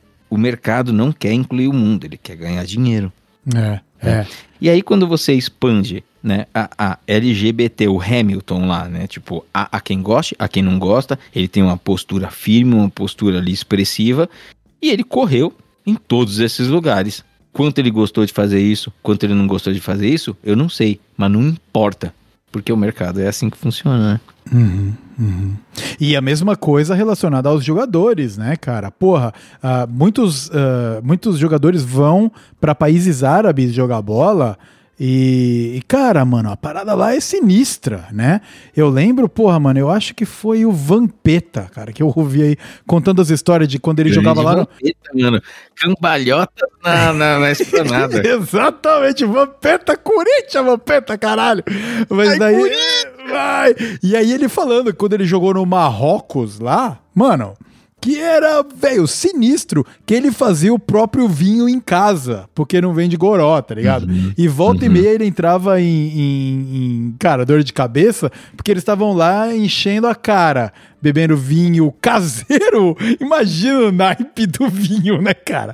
Que eles bebiam, porque era a única maneira que eles tinham acesso. E eles ainda não se entravam, não se colocavam em tanto problema, porque eles não são marroquinos, tá? Ah, então tudo bem, sabe? Então o negócio é tão quebrado no nível que hoje o Qatar a gente vai ver isso. Tinha muita gente debatendo: no Qatar é proibido você consumir bebida alcoólica. Uhum. A, a, bebida alcoólica ela é extremamente controlada. Assim como as relações conjugais, né? Assim como as, as, as relações conjugais que não são as heterossexuais que eles consideram uh, uhum. clássicas, né? Então. E mesmo todo... as heterossexuais, gente, a gente tem sérios problemas. Mesmo nas heterossexuais. Ah, é. Na relação entre os heterossexuais, que a gente tá falando de homem e mulher, a Isso. relação entre homem e mulher lá é de uma forma que felizmente, na nossa sociedade hoje, a gente considera como algo ruim, né? A gente tem o caso de uma. Como é que é o pessoal que vai trabalhar lá? Pessoa que se oferece para trabalhar nesse voluntário? No voluntário. Nós temos um caso de uma voluntária aí, é, mexicana, né? Que foi estuprada e tá presa lá. Ela foi presa porque, porque, que ela, porque ela transou sem casar. Não pode sexo fora do casamento. Ela foi estuprada e ela está presa lá porque uhum. ela transou fora do casamento. Só que ela não transou, né, cara? Ela é. foi estuprada. E, e é isso então... aí, Ricardo. Assim, são níveis de absurdo. Assim, a, a, gente, assim, na nossa cultura aqui mais ocidentalizada, brasileira, assim, não é só ocidentalizada e brasileira. Circunscrita a nós três aqui, né? Tipo, que pensamos de forma muito parecida, de forma muito homogênea.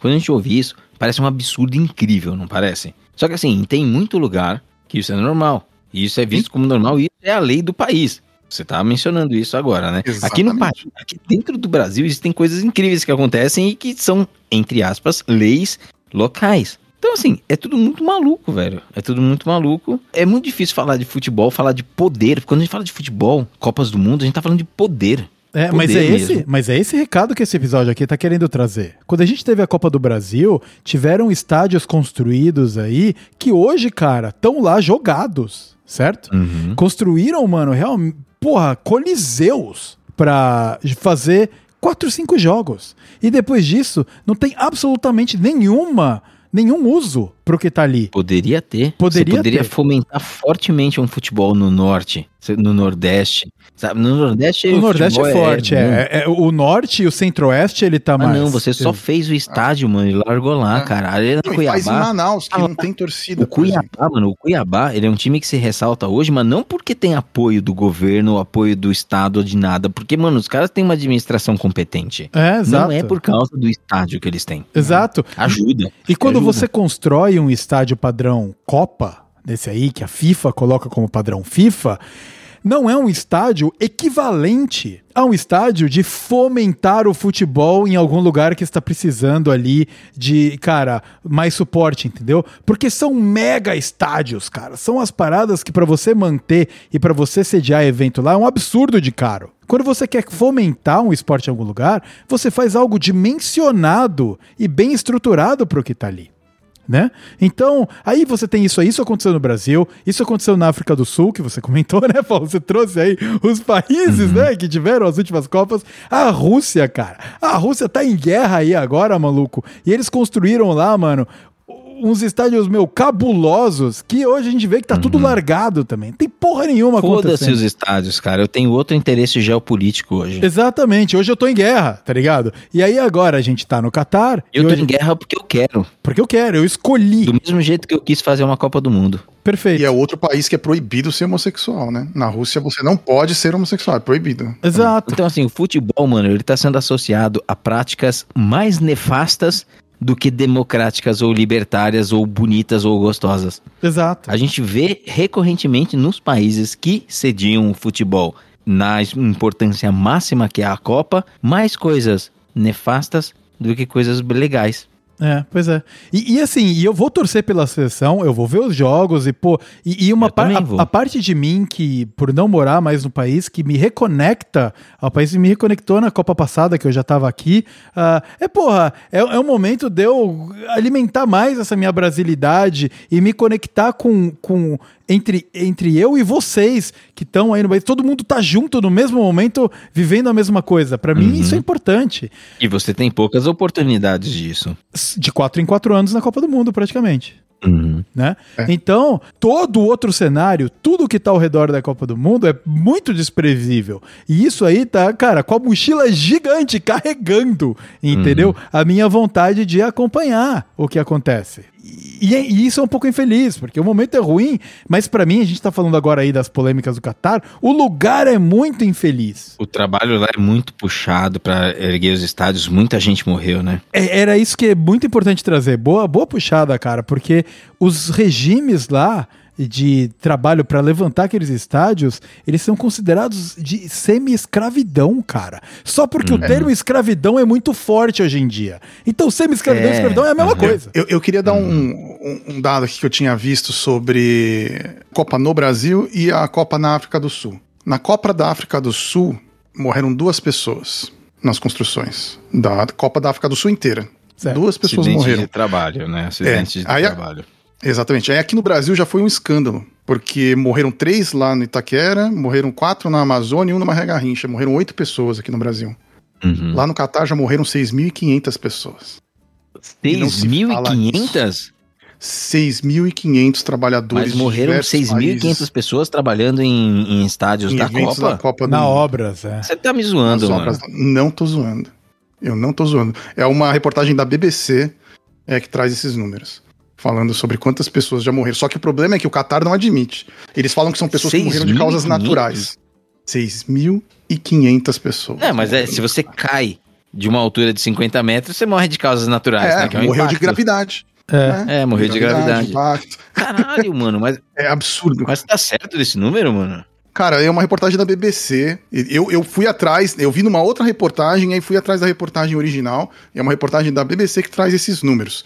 É, como eu disse, é uma investigação que eles fizeram, porque os números oficiais não são esses. Né? Isso é uma investigação que eles fizeram, uhum. porque são, todos esses 6.500 mortos no Catar nos últimos 10 anos de construção da Copa do Mundo são todos estrangeiros. São pessoas que foram para lá para trabalhar de regiões ao redor, tipo Sri Lanka é, e outros países assim que as pessoas foram para lá, né? Para que estão procurando emprego. São países também pobres que precisam é, de pessoas para trabalhar e as pessoas foram para lá, estão nesse estado aí de semi-escravidão que é escravidão, né? A pessoa não ganha quase nada, não tem como ir embora. Tem tido vários escândalos com voluntários que estão indo para trabalhar não na construção, né, mas para começar a organizar a Copa e tudo mais. É, e aí as informações estão vazando aos poucos. E mas o número levantado pela BBC de novo não é o número oficial da Copa, é de 6.500 pessoas. Ah, sinistro, cara. Sinistro. E isso aí, pô, pensa só, a gente como pessoa, né? Acaba dando uma zedada no patê, né, cara? Quando você vai ver o evento em si. Porque, pô, mano, que, que sabe que porra é essa? Por, por que que isso acontece? Isso aí tá num degrau superior ao da corrupção que a gente já sabe que tá estabelecida. Exatamente. exatamente. É, é, é, complicado, cara. É, é muito complicado. Você lembra quando no começo do episódio, Vitor, você puxou e falou assim: o que será que nos afasta da seleção brasileira, né? E aí a gente começa uma trajetória ali mais da infância, né? Do tipo, ah, puxa, eu gostava no comecinho, né? O que, que a gente é na infância? Nada politizado, inocente. não pensa em nada, é só é inocente, tranquilinho. Como a gente vai virando adulto, eu acho que naturalmente esses processos se afastam da gente e a seleção brasileira é um deles, desde que você se transforme num indivíduo que é questionador e olha para as coisas. Né? Uhum. Então, quando você olha para uma Copa do Mundo feita nesses moldes, você tem que questionar. Você é. precisa questionar e você precisa ficar incomodado.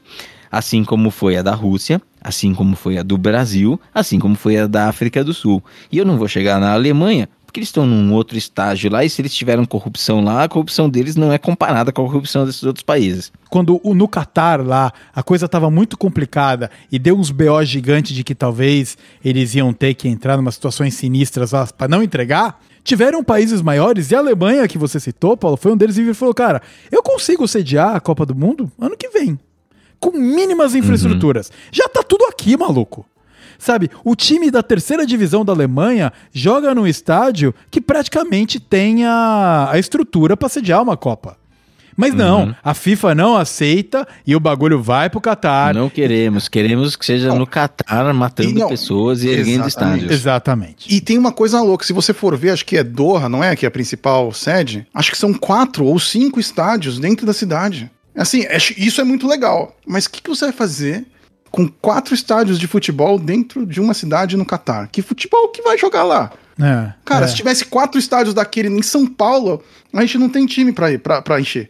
a gente tem três times grandes, gigantes, e, e cada um tem o seu estádio hoje em dia. E lá tem quatro dentro do Catar, que é muito É. legal pra Copa do Mundo. Tirando que a população, ou comparar o nível de população das cidades da metrópole de São Paulo, é quase o Catar, tá ligado? Então é, é, é- é outro, outro padrão. É a mesma coisa que você vira falar, ah, então aí em Vancouver pode ter quatro grandes estádios para quatro times. Não pode, mano. Não pode. Pode. Porque a população da grande cidade, da grande São Paulo, é igual a população do país inteiro aqui do Canadá. Não pode. Não tem como ter gente sabe? E, e esse ponto que você trouxe, Ricardo, dos estádios, é, junto com todo essa, esse regime de escravidão aí que rolou, a galera tá usando semi-escravidão, mas semi não existe, né, maluco? É, como é que você é meio é, escravo? tipo semi-grávido, sabe? Tipo, É, tô semi-grávido. Não. É, Tá exato. semi-escravizado. Não- Semi-escravizado. não existe isso. não tem semi-escravizado. Lá na, na, nas Arábia eles são cheios disso, né? Construir coisas do além. Fazem ilhas, fazem o bagulho todo com dinheiro de óleo, praticamente. E aí eles construíram uma cidade que chama Lusail, ah, não, sei exatamente como se fala. Cidade não existia, não existia. Eles construíram a cidade para fazer um evento. E aí, além de toda a estrutura de estádio, tem toda a estrutura de cidade também. E aí tá chegando nesses números bizarros aí de, de gente trabalhando e morrendo. Agora, agora uma pergunta. Agora não é passando pano em cima de morte de 6 mil e poucas pessoas, por favor. É que esses números apurados, eles são, por exemplo, para construção, essa cidade recebe Copa? É, é, vai ser uma das cidades que vai, Vai ser uma receber a das Copa. sedes. A- É. As mortes, as mortes, elas estão também envolvidas na construção da cidade que não existia, né? Porque lá eles fazem assim, né? Eles Muito um provavelmente. deserto, Não, mas muito provavelmente, é. Muito É, então provavelmente. é assim, é, é- é assim, é, não tô passando pano pra porra nenhuma, tá? Eu acho que a- o regime deve ser de escravidão e abusivo, mas aqueles 6 mil que a gente falou agora um pouquinho, ele talvez tenha que ser posto em xeque com relação à quantidade de obras que foram feitas, né? Porque aqui no Brasil, a gente tinha as cidades todas feitas. Né? A gente fez os estádios e alguns a gente reformou. Então tem que tomar só um pouco de cuidado com essa avaliação, porque a gente precisa. A gente critica, sim, é ridículo, é absurdo e deve ser corrupto e um absurdo incrível. Mas a gente não pode ser completamente inconsequente com as coisas que a gente traz aqui, sabe? Tipo, esses 6 mil, muito provavelmente não, se com comparam certeza. àqueles oito, né, que a gente trouxe aqui, por causa talvez dessas questões. O que não isenta o Catar de ser um país criminoso na sua construção de Copa do Mundo. Cara, eu discordo. Por que, que não se compara? São 6 mil pessoas morrendo e aqui são 8, 10 pessoas morrendo para a criação de um evento. Não importa Uhum. quantas obras eles precisam fazer. Se você precisa construir uma cidade para sediar uma Copa do Mundo, você não cedia a Copa do Mundo, cara. Se você vai sediar uma Copa do Mundo e 8 mil, 6 mil, 1.500 pessoas vão morrer na construção daquilo ali, você não cedia. É, eu concordo. Eu acho que isso faz parte do evento. Essas mortes, na minha opinião, fazem parte. Porque não teria, não teria essa cidade se não tivesse Copa do Mundo. É. Então, Uhum. por mais que as obras tenham sido, tenha tido muito mais obras, digamos assim, proporcionalmente, talvez, com certeza foi maior, porque a quantidade de mortos é absurda, né? Se fosse 100, É, eu a gente podia falar que proporcionalmente. Mas eu entendi o que É, você quer tô- dizer. Não dá pra levar todos. É, eu parti de um princípio de proporcionalidade, mas o que vocês falaram é correto. A proporcionalidade é porque assim, eu sou um estatístico, né, gente? Pra quem não me conhece, eu sou um estatístico por formação, eu, eu tenho o hábito de fazer essas coisas. E você, eu acho que vocês têm razão, assim, a proporcionalidade, ela não deve ser mantida em todos os casos, né? Assim, é, 200 pessoas morreram pra eu ganhar um milhão de reais. Uma pessoa morreu pra eu ganhar cinco centavos. O que, que valeu mais a pena? Não, a gente não pode ter essa discussão. Exato, é. porque, não ninguém existe, pode morrer. não existe a proporcionalidade na morte das pessoas que estão trabalhando, Isso, né? Para exatamente, realização de um exatamente. evento. Mas claro Não, que foi, foi um ato falho, cara. Foi uma percepção errada, mas numa linha muito mais de, de exatas, assim, cara. Não, mas eu acho que foi um questionamento válido. É Porque válido, eu acho que a gente tem que é. pensar nisso mesmo. Porque a proporção da obra é diferente. Esse é o grande Uhum. ponto, né, cara? A proporção da obra é diferente, morre mais gente. O problema é que é um nível absurdo, é um número absurdo, cara. Cara, 6.500 pessoas, morreu um- uma cidade. Tá nascendo É. uma cidade lá e essa cidade morreu já de pessoas ali, cara. Eu tô vendo aqui que eles, eles falaram que morria por causas naturais, porque muita gente morreu pela temperatura alta, né? Porque a Copa, pra quem não sabe, tá indo pro fim do ano, né? Exatamente que seria um inverno é, lá no Catar. É, exatamente porque as temperaturas normalmente não ultrapassam 30 graus no inverno lá. As obras lá foram o ano todo, né? Então é comum, durante as obras, a temperatura passar 50 graus. Gente, é 50 graus na sombra, né? Não é 50 graus no céu. Com você sem se hidratar direito. Pensa assim, quando o pessoal fala semi-escravidão. O cara não tem água, o cara não tem comida, o cara trabalha 14, 15, 16 horas sem parar. Morre. Aí, causas naturais. É, pois é. é. Pois é, é muito fácil ter causa natural assim, né, cara? É Uhum. tipo aqui, o, o- aqui no Canadá, o cara aqui, o, o dono da casa onde ele mora, não ligou o aquecimento pra economizar ah, energia ou Morreu gás, o maluco morre de frio e é causa natural, né, cara? Frio, É, exatamente. Morreu de frio, É. exatamente, Morreu perfeito, frio. natural. Exatamente. E, então, são, acho que são todos esses aspectos que a gente aqui traz de, de a gente se ah, refletir, tá? A gente pode torcer, não tem problema torcer pela seleção. Eu vou torcer, porque é uma coisa, como eu já comentei aqui, me conecta ao Brasil, me conecta ao meu grupo, me conecta a vocês que estão falando aqui comigo. A ideia do papo de hoje ela é fomentada pela Copa do Mundo, mas tudo isso aí tá tão ao redor Precisa mudar o nome do episódio, Vitor. não, não é só, mano, mas esse era o objetivo, exatamente esse era o objetivo, cara. Trazer as discussões ao redor da Copa do Mundo. Porque ah, nos ajuda também a colocar a dimensão do evento em si.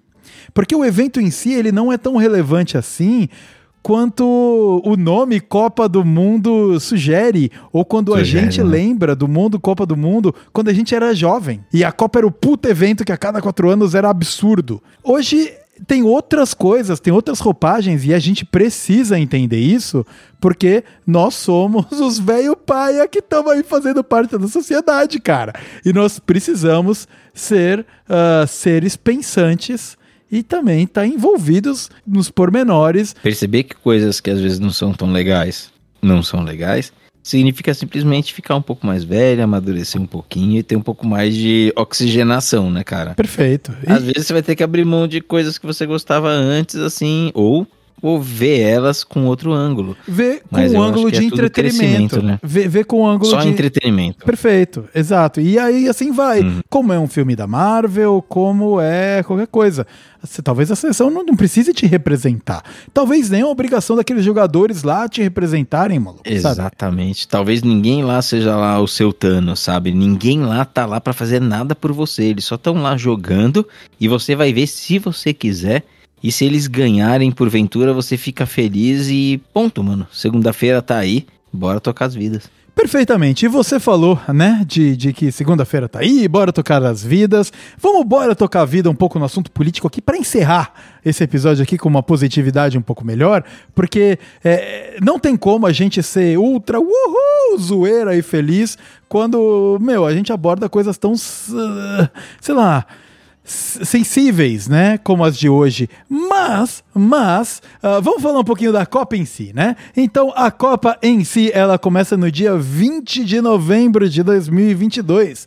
Nós agora estamos aqui em setembro, daqui a dois meses, praticamente, ah, vão passar as eleições do Brasil.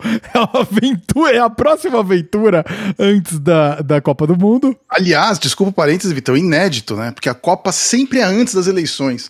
E existe aí alguns estudos sobre o impacto da Copa do Mundo nas próximas nas eleições. próximas eleições. E esse ano não vai ter. Vai ser o impacto da eleição na torcida da Na Copa, Copa do do Mundo. Mundo, exatamente. cara, então estamos vivendo um ano histórico e, e é muito interessante porque o Brasil ali foi muito bem posicionado nas eliminatórias, né? Para quem tá acompanhando mais o futebol em si, tirando a política toda, e eu até acompanhei com alguma frequência assim a eficiência do time brasileiro nas eliminatórias massacrou praticamente todo mundo na que estava ali nas eliminatórias sul-americanas. Então o time tecnicamente ele vem bem, vem bem, provavelmente melhor do que a gente viu nos últimos anos aí.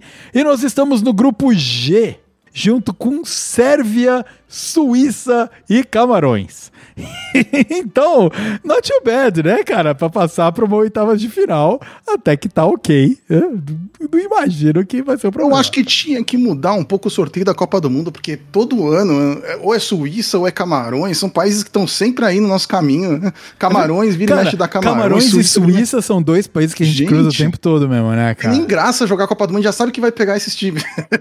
E, e por outro lado, o Canadá, país que, que me absorveu, né? País que hoje eu, claro, eu torço também, vou, vou torcer, vou continuar torcendo, assim como torço pra Polônia. É, Paulo, nossos ancestrais aí, também temos um carinho pela Polônia, mas o Canadá está no grupo F. E de novo, 36 anos que o Canadá não volta pra Copa do Mundo. Então você, ouvinte disso aí, joga umas energias positivas aí na, na equipe do Canadá, porque como é, é um time muito menor, quando ele foi classificado rolou uma celebração nacional aqui, de todo mundo, finalmente a gente conseguiu levar a cor vermelha e branca de novo para a Copa do Mundo e tá junto com Bélgica, Marrocos e Croácia no grupo F. Então a chance de passar é pequena, é pequena, mas tudo bem, a gente continua aqui na torcida. Mas vou te dizer que esse é um dos melhores grupos que podia cair, viu? Porque são três times aí que vai da Bélgica e alguém. Marrocos, a Croácia, provavel, provavelmente é a Croácia, mas. Eu acho que se tivesse caído no grupo A, que é o grupo do Qatar, né? Do Qatar, com Equador, Senegal e Holanda. Pô, dava, dá pra, dá pra arranjar um espaço ali, porque não é mais o Senegal do Senegal que a gente lembra lá. Não é mais aquele Senegal. Ali daria. Não é mais né? o Senegal. Ah, o, o É. segundo grupo tem ah, Inglaterra, o grupo B, né? Inglaterra, Irã, Estados Unidos e País de Gales. Hum, o Canadá, Canadá e Estados Unidos, os Estados Unidos é um time melhor, mas dá, ainda dá, é possível, é possível. Você acha que os Estados Unidos deu mais sorte que o Canadá, então, nesse sorteio? É um time melhor também, né? O time dos Estados Unidos é um time melhor do que o time do Canadá. O investimento lá é muito maior também. Mas eu acho que deu mais sorte. Quando a gente cai pro grupo C, com Argentina, Arábia Saudita, México e Polônia. Ali é um grupo, ali é um grupo que eu não quero estar, porque quando você tá com Argentina e México no mesmo, aí é um problema, né, cara? Aí só time grande mesmo pra bater nessa galera. Imagina se cai Canadá e Polônia. Como é que você ia fazer, Vitor? Pois é, pois é, complicado. pois é, né, cara? O meu país antepassado com o país que eu vivo hoje, né? Ia ser, ia ser esquisito. Ah, no grupo D nós temos França, França. Nós temos França, Austrália, Dinamarca e Tunísia. Whatever, né? Who cares? Ah, que ninguém liga É. para esse grupo aqui. Grupo E, ah, um grupo muito interessante que eu acho também que é o grupo da morte desse ano, que é Espanha, Costa Rica, Alemanha e Japão. Esse grupo aí é bucha, cara. Esse grupo é bucha, o Japão tá ali pra atrapalhar e a Costa Rica pra perder os três jogos, né? Mas, mas inclusive a Costa Rica que teve até um desempenho interessante aí há algum tempo atrás. E que a gente também tem um carinho, né, Paulo, pela Costa Rica aí. A gente sempre torce um pouquinho pela Costa Rica. Por quê? Por causa da Pamela. Por causa da Pamela, a Ah, gente é torce. verdade. Ah, grupo F com Bélgica, Canadá, Marrocos e Croácia, como a gente comentou aí agora há pouco, né? Que vai, vai ser complicado, mas Canadá tentará, não vai passar. Mas vai tentar. E grupo G, Brasil, Sérvia, Suíça e Camarões. Grupo fácil para o time do Brasil, tecnicamente. E fecha com grupo H, com Portugal, Gana, Uruguai e Coreia do Sul. Grupo interessante de ver esse aí, viu? Eu acho que esse é o grupo mais imprevisível, cara. Acho que são times que estão muito nivelados. O Portugal talvez um pouquinho acima dos outros aí. Como que tá a Coreia do Sul? Ainda tem os Park Jill, sei lá o que, mandando bem? Ou já. já... É, Eu, não- eu não lembro, eu não, faz um tempo, eu não, não tô ligado, cara. Nossa, eu também não. Faz tempo que eu não ouço falar de nenhum jogador, né? Na verdade, hoje em dia eu ouço falar do cinema coreano, mas do jogador do futebol, não. Porque talvez seja um mau indício pra.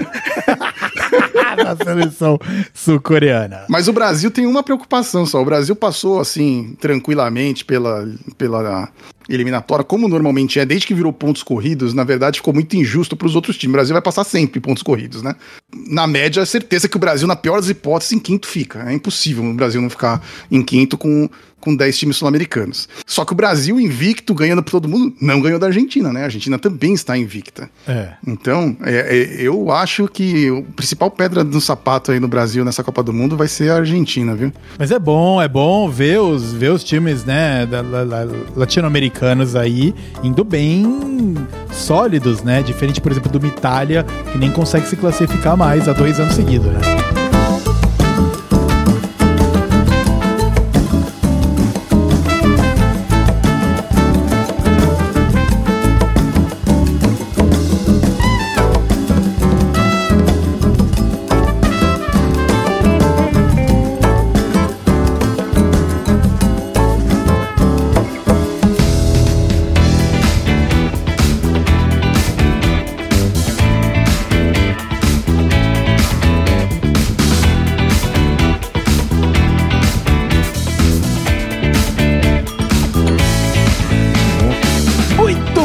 Isso, nós fechamos o episódio de número 33 do podcast É Isso Aí, uh, com a escalação original aqui do podcast, a escalação que começou, que foi o embrião de tudo isso. Quando eu tive a ideia, me juntei com o Tobias e a produção pra gente conseguir entregar isso. E cada vez mais a gente tenta entregar numa qualidade melhor e melhor e melhor.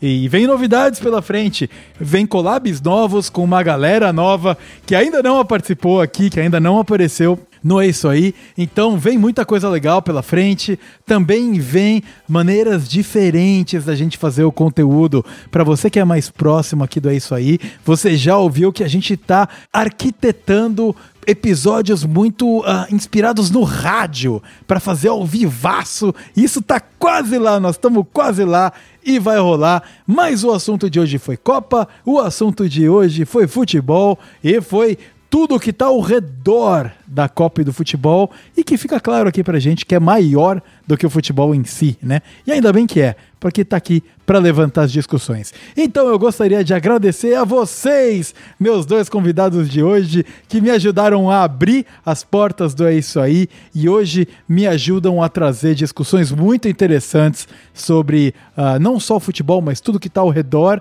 Então, muito obrigado, começando por você, Paulo! Vamos lá, se despeça da audiência do É Isso Aí. Depois de mais de um ano de hiato, você está de volta. Espero que apareça com mais frequência agora porta está sempre aberta. Muito obrigado e faça também o jabá. Faça o jabá do nosso projeto que a gente toca em conjunto, por favor. Bom, Vitor, eu agradeço aí o convite, né? É um prazer participar novamente. Assim, é depois de um ano, há, um ano atrás, há um ano atrás, na verdade, era uma novidade fazer parte de um podcast. Um ano se passou, já não é mais tão novidade. É legal fazer parte desse, mas nós temos um projeto em comum, né? Um projeto que fala sobre Hearthstone, um projeto que se chama Taverna HS Podcast. É um jogo, a, a gente joga esse jogo, gosta desse jogo, fala sobre esse jogo. E mas eu fico muito feliz de estar aqui de volta. E na nossa formação original é muito interessante olhar para vocês dois aqui, porque há um ano e meio atrás nós estávamos muito mais cruz em termos de podcast, muito mais bêbados, muito mais felizes, muito mais tudo. E, e, é legal, né? A gente vê o tempo passando, assim, ver a evolução dessas coisas todas, nossas concepções de podcast, nossas concepções pessoais. É sempre um prazer ver isso se desenvolver então agradeço muito a participação, Vitor, e foi um prazer estar de volta aqui. E não é um collab, cara, isso daqui é simplesmente reviver um ano e meio atrás. Exatamente, exatamente. Não é collab quando é a gente que faz, eu acho, né? Eu acho que é, é não é collab quando, mano, eu, velho, tipo, participaria sem você chamar. exatamente. Muito bem, muito obrigado, Paulo, por mais uma participação aqui depois desse intervalinho. E a gente tem, nós temos aí um, o nosso projeto juntos, né? Estamos aí, de, que está indo muito bem, com muito sucesso. Ainda bem que está dando tão certo, que é o Taverna HS. Você ouvinte do podcast é isso aí, que de repente quer explorar os universos do Hearthstone ou simplesmente ouvir eu e o Paulo conversando com frequência, é só colar lá no Taverna HS. Procure aí no seu agregador de podcast que nós estamos lá também. E você, tio Ricardo, meu grande amigo, meu grande brode, tudo que eu posso dizer é muito obrigado por me ajudar a construir esse podcast nessa história que a gente tem aqui há quase um ano e meio já fazendo isso aí. E hoje o assunto foi muito importante, né? Não só futebol, mas também tudo que está ao redor do futebol e nos convidar a refletir, assim como foi no episódio de distopia, né? Que a gente estava convidando o ouvinte a refletir sobre alguns assuntos uh, cinematográficos, mas que também refletem o que é a vida real. Aqui a gente está convidando você e a nós mesmos refletir sobre esse paralelo entre futebol e uh, tudo que rola ao redor dele.